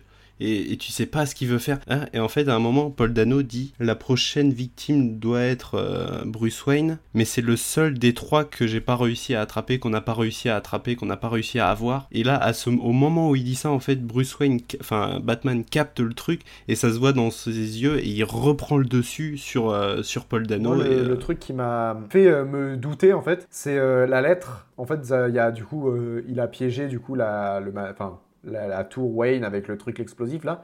Et du coup, t'as euh, Alfred qui ouvre la lettre avec marqué tout Batman dessus. Et en fait, à ce moment-là, moi, moi, je me suis dit, ok, il sait que c'est le Batman et il lui a envoyé une lettre à lui directement. Sauf que du coup, non. T'as le truc de, euh, en fait, à chaque fois qu'il met un piège, il rajoute une lettre pour Batman. Et du coup, t'as ce truc-là à deux. euh, là, il y avait le piège pour Bruce Wayne et la lettre pour Batman. Et pas seulement la lettre pour les deux. D'ailleurs, pour parler comics, je pensais que c'était une grosse reprise de un très long Halloween et année 1, ce qui est le cas. Et en fait, je les ai relus il y a pas longtemps, c'est également une reprise année 0, euh, partie 2, qui est en fait euh, justement une partie où Riddler euh, crée un cataclysme dans Gotham, une inondation géante, et où Gotham se retrouve sous les eaux. Et Batman est obligé de faire avec un milieu naturel complètement différent du Gotham habituel. Et c'est justement le tout tout début de Batman, donc il est même pas dans sa deuxième année dans le comics, il est dans la toute première année. Donc en fait, il y a tout un passage effectivement où il est la, la ville, comment dire, la nature a repris le dessus sur la ville et donc les bâtiments sont sous les eaux et euh, c'est à cause de c'est à cause de Enigma justement. Mais euh, ouais, moi j'ai bien aimé le, justement où on voit ses premières années et rien ne se passe comme prévu, c'est-à-dire que à la différence des euh, du Batman Begins donc de Nolan, tu voyais Christian Bale se former donc avec la Ligue des Ombres, mais tu ne le voyais pas ne pas réussir en fait en tant que Batman. Il faisait un truc, ça marchait, nickel, chrome, d'entrée. Là, dans ce Batman, comme tu disais, euh, Jean-Charles, la voiture, elle cale. Rien ne se passe comme prévu. Et moi, la scène. La scène où il s'envole, là. C'est ce que j'allais dire, j'allais venir à ça. La scène avec le wingsuit, là, je me suis dit, oh putain, la cape, trop bien, se transforme et tout. Génial. Mais pourquoi ils ont collé une putain de caméra sur le visage? Ça, cette scène, je me suis dit, non. Moi, c'est vraiment le, le, le bémol que j'ai sur ce film. Et c'est cool parce que rien, euh, il n'arrive pas à faire les choses euh, du premier coup. Donc euh, tu sens encore un Batman dans, dans l'apprentissage. La, CGI, pour le coup, les seuls, ça c'est un autre défaut du film, les seuls moments où il y a un peu de CGI, c'est assez mal fait. D'ailleurs, le moment où il tombe, on voit que c'est de la 3D. Il y a deux trois moments où il s'agrippe à des trucs ou des moments où il frappe des gars. On voit que c'est de la CGI, c'est vraiment mal fait. Et pour le coup, le fait d'avoir la caméra face à lui, je pense que c'est peut-être pour s'éviter de devoir faire un gros plan en CGI sur un faux Batman qui vole à travers les buildings ou euh, un truc comme ça. Mais euh, ouais, j'avoue qu'il y a deux trois moments. Tu vois, par exemple, comme tu disais, toi, Jean-Charles, la, scène que t'as aimé avec la, caméra sur le côté de la voiture. Euh, moi, ça m'a pas, ça m'a pas transcendé en fait. Ce genre de caméra placée un peu à des endroits peu chelous comme ça, moi, je suis pas, je suis pas extrêmement fan. En fait, ça fait un peu caméra embarquée GoPro et je sais pas, c'est pas les plans que je préfère dans ce genre de bah, film. en fait, vraiment la plus belle, c'est celle qui est sur la, la route de la Batmobile juste au moment de l'accident en fait, et où tu as le dérapage, et là où tu vois la, la voiture du pingouin euh, passer derrière. Bah, je suis, je suis assez d'accord avec, euh, avec ce que tu dis, euh, David, pour le coup. Et du coup, bah, moi, pareil, pour, pour rebondir sur la, la scène de la Batmobile, moi, pour le coup, la, la, la course-poursuite, je l'ai trouvée hyper intéressante et tout ça, hein, mais je l'ai trouvée un peu brouillon. Genre en fait je me suis, je me suis vite senti perdu et euh, en fait vu que pendant tout le, tout le reste du film c'est des plans assez longs, assez posés et tout ça, là tu passes sur une ambiance, faut que ce soit, faut que ça soit rapide et tout ça et vu qu'il y a beaucoup de, cuts, ça change beaucoup, j'étais un peu, euh, un peu perdu et je savais plus trop où me placer. Et pour le coup c'est, je pense que c'est, le truc qui fait que ce plan là m'a pas marqué euh, en moi-même parce que derrière j'ai, dû prendre le temps pour me reposer et me remettre dans le rythme du film. Pour le coup le wingsuit moi il m'a pas dérangé, je suis assez d'accord pour le dire que la, la 3D CGI était dégueu. Le plan sur son visage m'a pas choqué. Le fait qu'il se casse la gueule m'a énormément plu. Mais oui. Parce que je me suis dit, ça, c'est un super-héros qui commence. Ça, c'est un super-héros qui se casse la gueule. Enfin, c'est pas juste, pouf, je suis trop fort. Allez, direct, on y va. Ça m'a fait penser un peu à l'image de dans Man of Steel, Superman qui saute, puis qui se crache, puis qui ressaute, puis qui se recrache, puis qui ressaute pour pouvoir enfin voler. Ouais, Spider-Man 2. Ah, plus Spider-Man 1 pour le coup, tu vois mm. Pour le coup, plus Spider-Man 1 où euh, il lance sa toile, il se balance, il se mange un mur. Là, ça m'a fait plus penser à ça, tu vois. Il essaye, il se rate. Pour faire encore une digression, dans la version de Rémi, il se permet de faire ça dans une petite ruelle histoire que personne le voit. Par contre, dans la version de Tom Holland, le mec fait ça en pleine rue, il se casse la gueule sur un bar de New York avec une toile dans la main et tout le monde s'en va lire. Oui, mais dans la version de Tom Holland, il y a des Hulk qui détruisent des, immeubles. Oui, c'est vrai. Un mec en collant rouge qui se prend un mur. Bon. En résumé, Batman, c'est un très bon film. Allez le voir si vous l'avez pas vu et voyez-le si vous l'avez pas vu. Mais arrêtez de créer euh, des effets de c'est le meilleur ou c'est le moins bon. Mais non, allez, euh, allez profiter de votre film et puis voilà, vous l'aimez, c'est bien, vous l'aimez au moins, ça crée le débat, quoi. Ouais, ouais, ouais. Non, mais c'est ce que disait Aurel. Euh, oui, tout C'est ce que disait Aurel au début, quoi. C'est arrêter de dire euh, que c'est le plus grand film de tous les temps. Vous avez vu ce, vous avez vu cette vidéo euh, de du changement de plan de Sam Raimi sur sur le prochain où tout le monde est en mode waouh, waouh, on voit que c'est Sam Raimi qui est à la caméra et tout. la caméra. Ça, c'est du cinéma. Mais ouais, et c'est juste un travelling. C'est ça, juste la caméra qui fait waouh. Et le mec est en mode waouh, c'est Sam Raimi, tu vois. Mais arrêtez. Surtout que t'as l'impression que Elisabeth Olsen, du coup, elle savait pas qu'elle allait être filmée, elle a fait un vieux. Ouais, non, c'est à toi, vas-y. Ah. Oh, pardon. C'est bon, je suis prêt. lave la vitre. Ah, c'est à moi, ah, c'est à moi, c'est à moi. Ah, d'accord, attends. Oh, mais oh, putain, ça change. Ok, ouais. Ouais, non, mais c'est ça. Bah, en fait, non, mais, tu vois, pour reprendre les mots de, de Thibaut, les gens ont tellement l'habitude de manger de la merde que quand tu leur donnes des pâtes à l'huile, eh ben, ils sont contents. Mais ce ne sont que des pâtes. Ouais, c'est pas faux. Ouais, mais c'est quand même vachement bon les pâtes. Quand t'es quand t'es étudiant et que t'as pas d'argent, les pâtes c'est merveilleux. Oui, mais t'as toujours un petit sachet de fromage râpé ou de parmesan. Arrête. Oui, bah oui. Ça se respecte des pâtes. Ah, ouais, c'est pas faux. Ouais. bah la Batman, c'est des pâtes avec du parmesan et du pesto. C'est des pâtes à la carbonara. Alors attends, gros débat. Comment tu fais tes carbos Avec ma femme. c'est le principal, c'est fait avec amour. L'achat d'une pasta box, ça compte? On a donc fini avec The Batman. On va passer maintenant à nos recommandations du mois.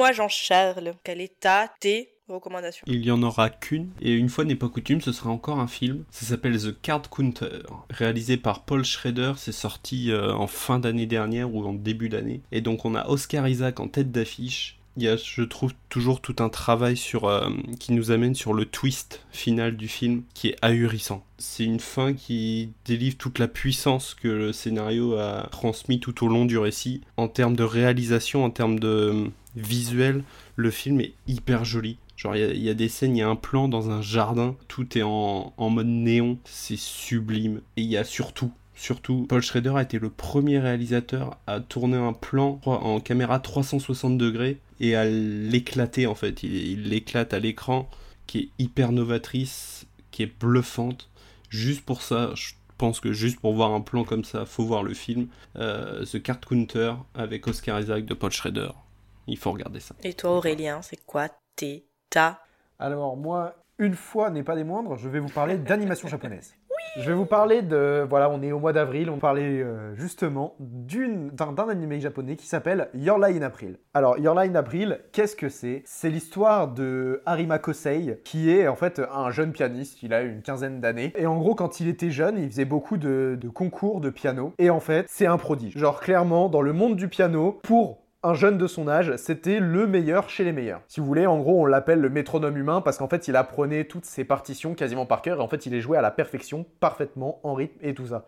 Même si potentiellement c'est un peu mal vu dans le monde du piano, euh, voilà. Il te présente ça et en fait, un jour, sa, mère décède, sa mère qui lui a appris le piano et en fait, il arrive plus, suite à ça, il arrive plus à entendre les sons. Quand il joue, en fait, s'il est trop concentré, il entend plus les sons et donc il peut plus jouer du piano, il arrête du jour au lendemain.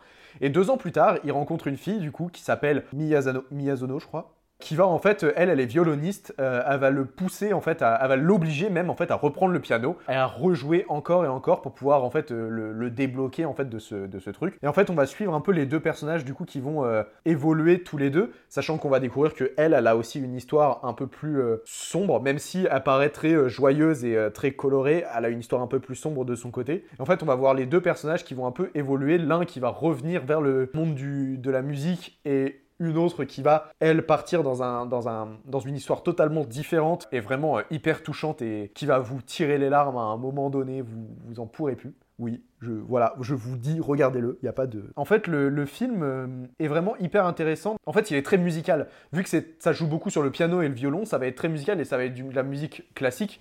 Donc potentiellement, on va avoir du Chopin, on va avoir... Euh, du, Beethoven qui vont, qui vont venir. On va en fait vraiment entendre beaucoup de choses. Ça va jouer sur la, le monde du piano en lui-même et du coup on va découvrir aussi des choses. Et franchement, moi ça m'a beaucoup touché parce que T'as ce truc là de, même si potentiellement, bon j'écoutais un peu de, de classique mais pas énormément, t'as ce truc de quand tu connais pas ça va te frapper potentiellement et tu vas ressentir non seulement euh, les émotions de la musique mais en plus ça va être accompagné par les visuels qui sont magnifiques, honnêtement l'animation est, est, sublime, à la base c'était juste un manga, euh, je crois qu'en un ou deux tomes, je crois qu'il y a qu'un seul tome. Ils en ont fait une adaptation d'une saison de 20 épisodes qui est, qui est sublime visuellement, musicalement, les personnages en, en, entre eux sont hyper bien développés, ils ont tout un, parcours de développement qui qui est vraiment exceptionnelle. Je vous la conseille fortement. Là, moi, je viens de la reprendre justement là, il y a, il y a quelques jours pour le mois d'avril. La première fois que je l'ai vue, j'ai chialé. Là, je pense que ça va, ça va se faire aussi. Et je ne peux que vous la conseiller. On regardera ça. Et toi, David? J'ai cru entendre qu'on avait le droit à plusieurs recos. Vas-y, parce que moi, il va y, il va y en avoir. Ouais. non, j'en ai deux parce qu'il y en a une que je voulais caler la dernière fois puis que j'ai pas pu. C'est une série que vous avez sur Prime en ce moment qui s'appelle Vox Machina, qui est une série animée en fait qui se situe entre Invincible, l'animé euh, un peu violent là qu'il y a sur Prime Video, et le donjon de Naalbuck. Donc vous mixez les deux et euh, ça vous donne Vox Machina. Donc c'est l'histoire d'une guilde en fait euh, vraiment qui est au fond du trou, mais ils sont hyper doués, mais par contre ils adorent l'alcool, ils adorent la bagarre. Quand ils sont sous, ils sont plus capables de faire grand chose. Et en fait ils sont amenés, puisqu'ils sont la seule guilde qui n'a pas tenté le coup, ils sont amenés à aller sauver le royaume contre un dragon légendaire en fait qui se situe à l'extérieur du, du, royaume et qui menace le roi. Et donc ils vont être amenés à aller combattre ce, ce, dragon. Et en fait ça enclenche forcément d'autres aventures. Euh, je vous en raconte pas plus parce qu'il y a, y a pas mal de rebondissements dans le scénario qui sont assez sympas. Alors la série a ses défauts, euh, notamment au niveau de son scénario et de certaines réactions de personnages, mais en tout cas les blagues fonctionnent très bien. C'est très cru, très sanglant. Euh, j'aime beaucoup le, le bard en fait qui est un accro du sexe et qui va aller se faire tout et n'importe quoi en permanence, qui va faire des gros fucks magiques. En fait, il fait apparaître des mains géantes qui font des gros fucks aux monstres. du coup, c'est très très drôle. Et donc voilà, et en fait, j'ai trouvé qu'en plus de ça, les personnages étaient très profonds. Il y a un grand travail de, chacun des personnages de la guilde.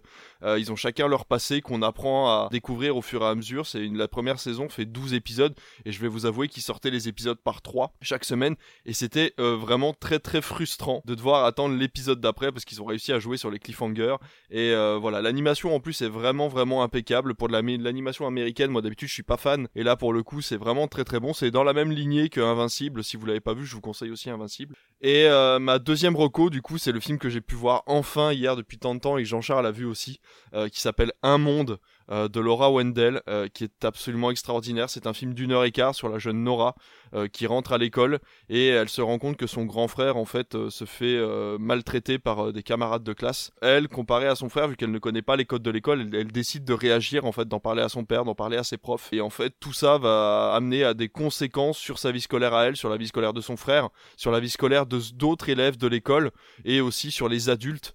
Mais il faut savoir que le film est entièrement filmé à taille d'enfant. C'est-à-dire qu'en fait, les adultes, s'ils sont debout, on ne les voit pas. On voit leurs jambes, on voit leur buste. Et euh, la seule fois où on voit des adultes, c'est les moments où les adultes vont s'abaisser au niveau de, de, de, la petite Nora pour pouvoir euh, lui parler. Il faut savoir que Nora est euh, dans tous les plans. Il n'y a que elle qui est au centre de l'intrigue. Donc euh, on ne la voit que elle et ses interactions avec les autres personnages de l'école. Ça ne se passe qu'à l'école. On ne sort jamais de l'école. Donc on ne sait pas ce qui se passe dans leur famille. On se le doute parce qu'il y a des dialogues avec d'autres personnages. Mais voilà, c'est vraiment une heure et quart au milieu d'une école belge. Je tiens à le souligner dans les années 90. Donc voilà, c'est normal s'ils ont des boîtes à tartines à midi c'est parce qu'il n'y a pas de a pas de cantine scolaire en Belgique et on mange des tartines. Donc euh, voilà, donc pour vous expliquer que ça parle euh, de problèmes sociaux, ça parle de problèmes de nombre de professeurs, ça parle de l'engagement des professeurs, ça parle de la difficulté à désamorcer ce genre de situation. Enfin voilà, c'est un film par contre attention qui a une ambiance très lourde, euh, assez violente, non pas dans ses actions, parce que même s'il y a des choses un petit peu dures à regarder, ça reste un film qui se fait pas mal en. En fait, la focale est très est très courte, donc on a très, on a beaucoup de flou en arrière-plan. En fait, quoi qu'il en soit, l'ambiance du film en général est très lourde. Il y a aucune musique dans le film. Tout se joue sur des dialogues. C'est un moment extraordinaire de cinéma. C'est un moment extraordinaire d'éducation, euh, de ce qui se passe à l'école, de, de c'est une inquiétude aussi qui se crée, c'est malheureux, mais c'est une inquiétude qui se crée aussi pour, euh, pour quand on aura des enfants, ou alors si on en a, de se dire que ce genre de situation peut arriver très facilement et peut être désamorcé très difficilement c'est des, engrenages en fait qui sont quasiment impossibles à éviter. Donc euh, voilà, ça n'attaque personne. Par contre, c'est un film qui est très beau pour ça. Ça n'attaque absolument personne. Personne n'est en cause. Il n'y a pas de cause principale à tout ça. C'est voilà, c'est ça se fait, c'est là et puis c'est tout. Il faut gérer comme on comme on peut. Donc euh, voilà, malheureusement, je pense qu'il est plus trop au cinéma. Moi, j'ai pu le passer parce que je l'ai eu très en retard. Mais euh, il devrait pas tarder à sortir en DVD et Blu-ray. Ça a été édité par Tandem si c'est les mêmes distributeurs que la sortie ciné, qui est un super distributeur. J'en avais parlé la dernière fois. Ils ont fait des super films.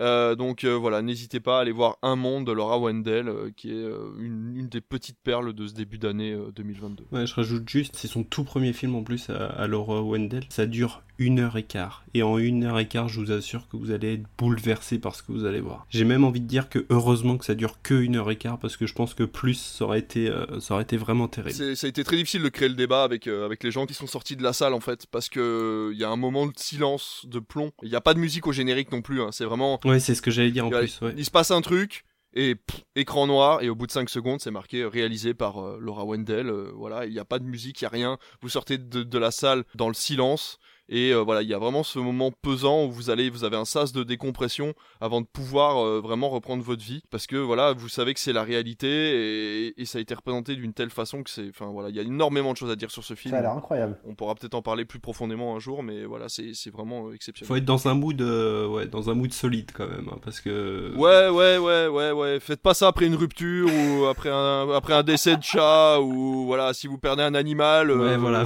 Ouais, voilà, faites-vous autre chose. Ah ben, on verra ça. Bon, et toi, Alice Alors, moi j'en ai beaucoup de recours. Salut Donc, le week-end dernier, donc, moi j'ai pu assister donc, au festival de, de Cannes série. J'en ai sélectionné, sur tout ce que j'ai vu, 5. Celles qui ont, entre guillemets, le plus marqué. Je vais commencer avec, donc ça, je vais aller très rapide, hein, parce qu'à chaque fois je n'ai vu que les deux premiers épisodes, forcément, sauf pour la dernière que je vous parlerai à la fin, parce que je garde le meilleur pour la fin. La première, je vais vous parler donc de El Immortal. Donc, c'est une série espagnole. Ça raconte donc euh, l'histoire de José Antonio, alias El Immortal. Dans les années 90, c'est devenu en fait l'un des plus grands euh, trafiquants de... et puissants d'Europe. Et euh, c'est une série donc qui est adaptée de, son histoire. C'est c'est très bien réalisé. L'acteur, il a un charisme fou. Ça s'inscrit dans la dans les narcos, dans les la reine du sud, un peu ce genre vraiment de, de série de, de mafieux et de drogue. C'est vraiment vraiment bien réalisé. Il y a quasiment pas de temps mort en deux épisodes. Franchement, ça s'est pas arrêté une seule fois. C'est rythmé, c'est super bien fait. Donc voilà, Immortal, c'est la première Euroco. La deuxième, c'est euh, Audrey est revenue. C'est une série canadienne. Donc Audrey, qui est tombée dans un coma, enfin plutôt Audrey sortant d'un coma de 16 ans, elle est maintenant âgée de 33 ans.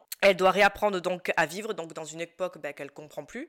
C'est très touchant. Ça traite donc avec subtilité de, de l'handicap, avec un humour mais vraiment tendre.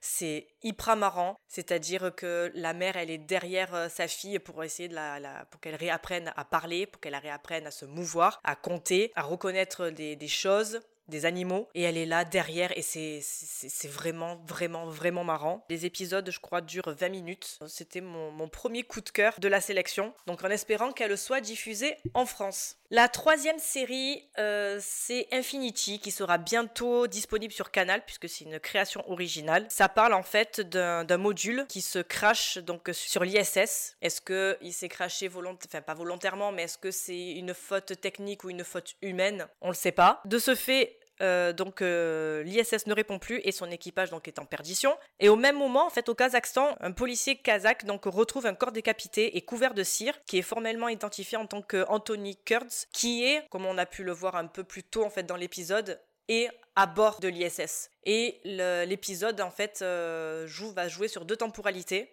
Et en fait, l'histoire va être de comment ce gars s'est retrouvé au Kazakhstan alors qu'il est censé être dans l'ISS. C'est une série donc d'enquête qui va se faire et avec le policier kazakh et une des astronautes qui devait partir en fait à la place de ce fameux Anthony. C'est bientôt disponible, je crois que ce sera disponible fin avril sur, euh, sur Canal+. Ça, ça a l'air ouf. Mm. Donc euh, ça, c'est euh, une série que je vous recommande beaucoup. Tu peux redonner le titre juste Infinity. Donc le premier c'était Elle Immortal, la série espagnole. Le deuxième c'était Audrey est revenue, la série canadienne. Mon deuxième coup de cœur c'est 1985. Donc c'est une série belge qui sera disponible sur Canal, on n'a pas encore la date. Et ça nous parle donc de Marc et Francky qui déménagent donc à, à, Bruxelles. Mon accent. Je prends l'accent belge? Non.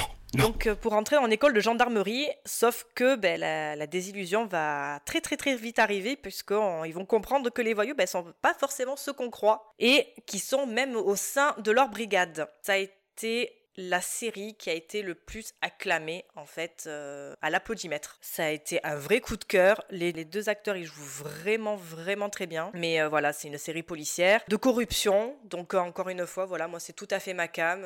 trahison, corruption, quand c'est un peu voilà, quand ça, tourne autour par exemple de drogue avec Ellen Mortal. Voilà, moi c'est un peu des séries moi qui, qui sont vraiment ma cam, qui sera donc bientôt disponible sur Canal+ et c'est 1985. Et je vais finir avec la série Halo, dont j'ai vu le premier épisode donc en avant-première. Cette série sera disponible donc le 28 avril sur Canal et donc c'est euh, une série qui est adaptée donc du jeu vidéo produit par Bungie où on va suivre les aventures de Master Chief John 117. Xbox Ah, il s'appelle John, je crois qu'il avait pas. Spartan John 117. Xbox? Oui, moi je suis Xbox. Xbox. Xbox. Alors, scène d'ouverture, c'est clairement fait pour les aficionados en fait du jeu, c'est-à-dire que un condensé de fanservice mais utile. C'est-à-dire que tu vas voir les armes du jeu, tu vas voir le bestiaire qui est fidèle, les sons, tu vois les POV, tout est fait pour que le, joueur qui a passé des heures et des heures et des heures en fait se reconnaisse dans la série. Tout est bien fait. Après, j'aurais peut-être un petit bémol dans le sens où est-ce que l'histoire est adaptée du jeu? Je ne pense pas. Effectivement, mis à part la scène d'ouverture qui est très bien faite, c'est-à-dire que je sais pas vraiment vers quoi tend la série, vers quelle histoire elle va nous mener. Je n'ai pas vu de rapport avec le jeu vidéo, donc je vais la regarder, je la recommande. Je pense que pour les ceux qui ont joué au jeu, vous allez aimer. Pour les autres, ça peut vous plaire. Après, c'est produit par Spielberg, donc euh, Tonton euh, ne fait pas en général les choses à moitié. C'est Amblin qui produit ça. Dans l'ensemble, voilà, tout est assez fidèle, tout est assez bien reconstitué, tout est beau, tout est, euh, tout est bien fait. Et euh, franchement, euh, dès que ça sort, je serai la, la- la première à regarder la suite. J'allais dire par rapport à Halo,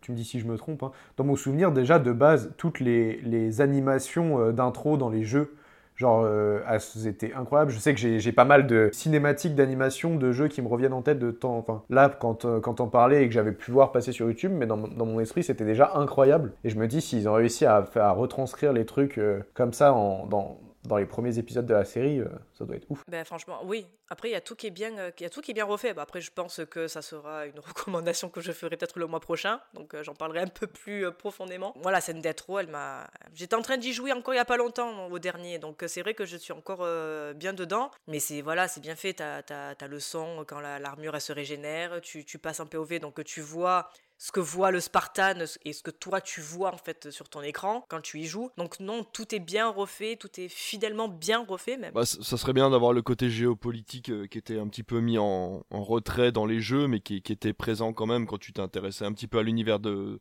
de Halo, quoi. C'est présent, c'est c'est expédié. Je pense pas que ça soit la trame principale. Je pense que ça s'est évoqué. Donc pour l'instant, il n'y a, pas il a pas de Halo, alors. Pour l'instant, on ne voit pas de Halo. Oui, non. donc c'est plus, le, c'est plus un ODST ou euh, un des spin-offs. euh. Je pense que ça, ça tend vers ça que plus une adaptation de, de- du jeu vidéo en série. Eh ben, ça nous en fait des choses à regarder. Si je peux ajouter un truc, voilà, juste parce qu'il faut que je le cale quelque part. Il y a bientôt l'épisode de Pâques de, de Doctor Who. Voilà, euh, prochain épisode euh, avec euh, du coup euh, euh, Jodie Whittaker euh, qui revient pour euh, The Legend of the Sea Devil. Voilà, je vous l'offre, il est diffusé très bientôt. Ce sera l'un des derniers épisodes avec Jodie Whittaker avant qu'il ne change de docteur. David Tennant, The Best. Sur Prime? Ouais, ils sont oui, les épisodes sont sur Prime. De- ouais. Alors pour l'instant, moi j'ai quand même plus, un- j'ai j'ai plus aimé le premier de Doctor Who. Ah, je déteste Christopher Eccleston. Ben, Davi- ben, je trouve que David Tennant, tu vois, il faudrait qu'il prenne un peu de camomille en fait. Il est trop.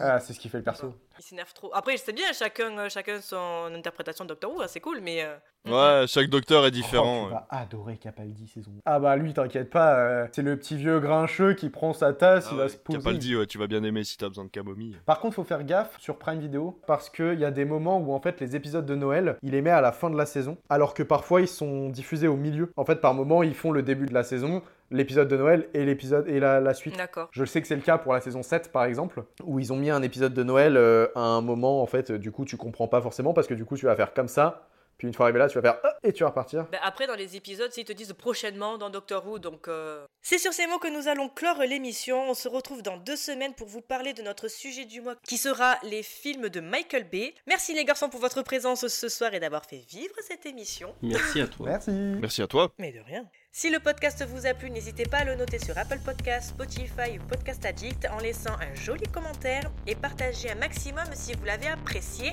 Bisous et bonne soirée. Salut. Bonne soirée. Bonne soirée.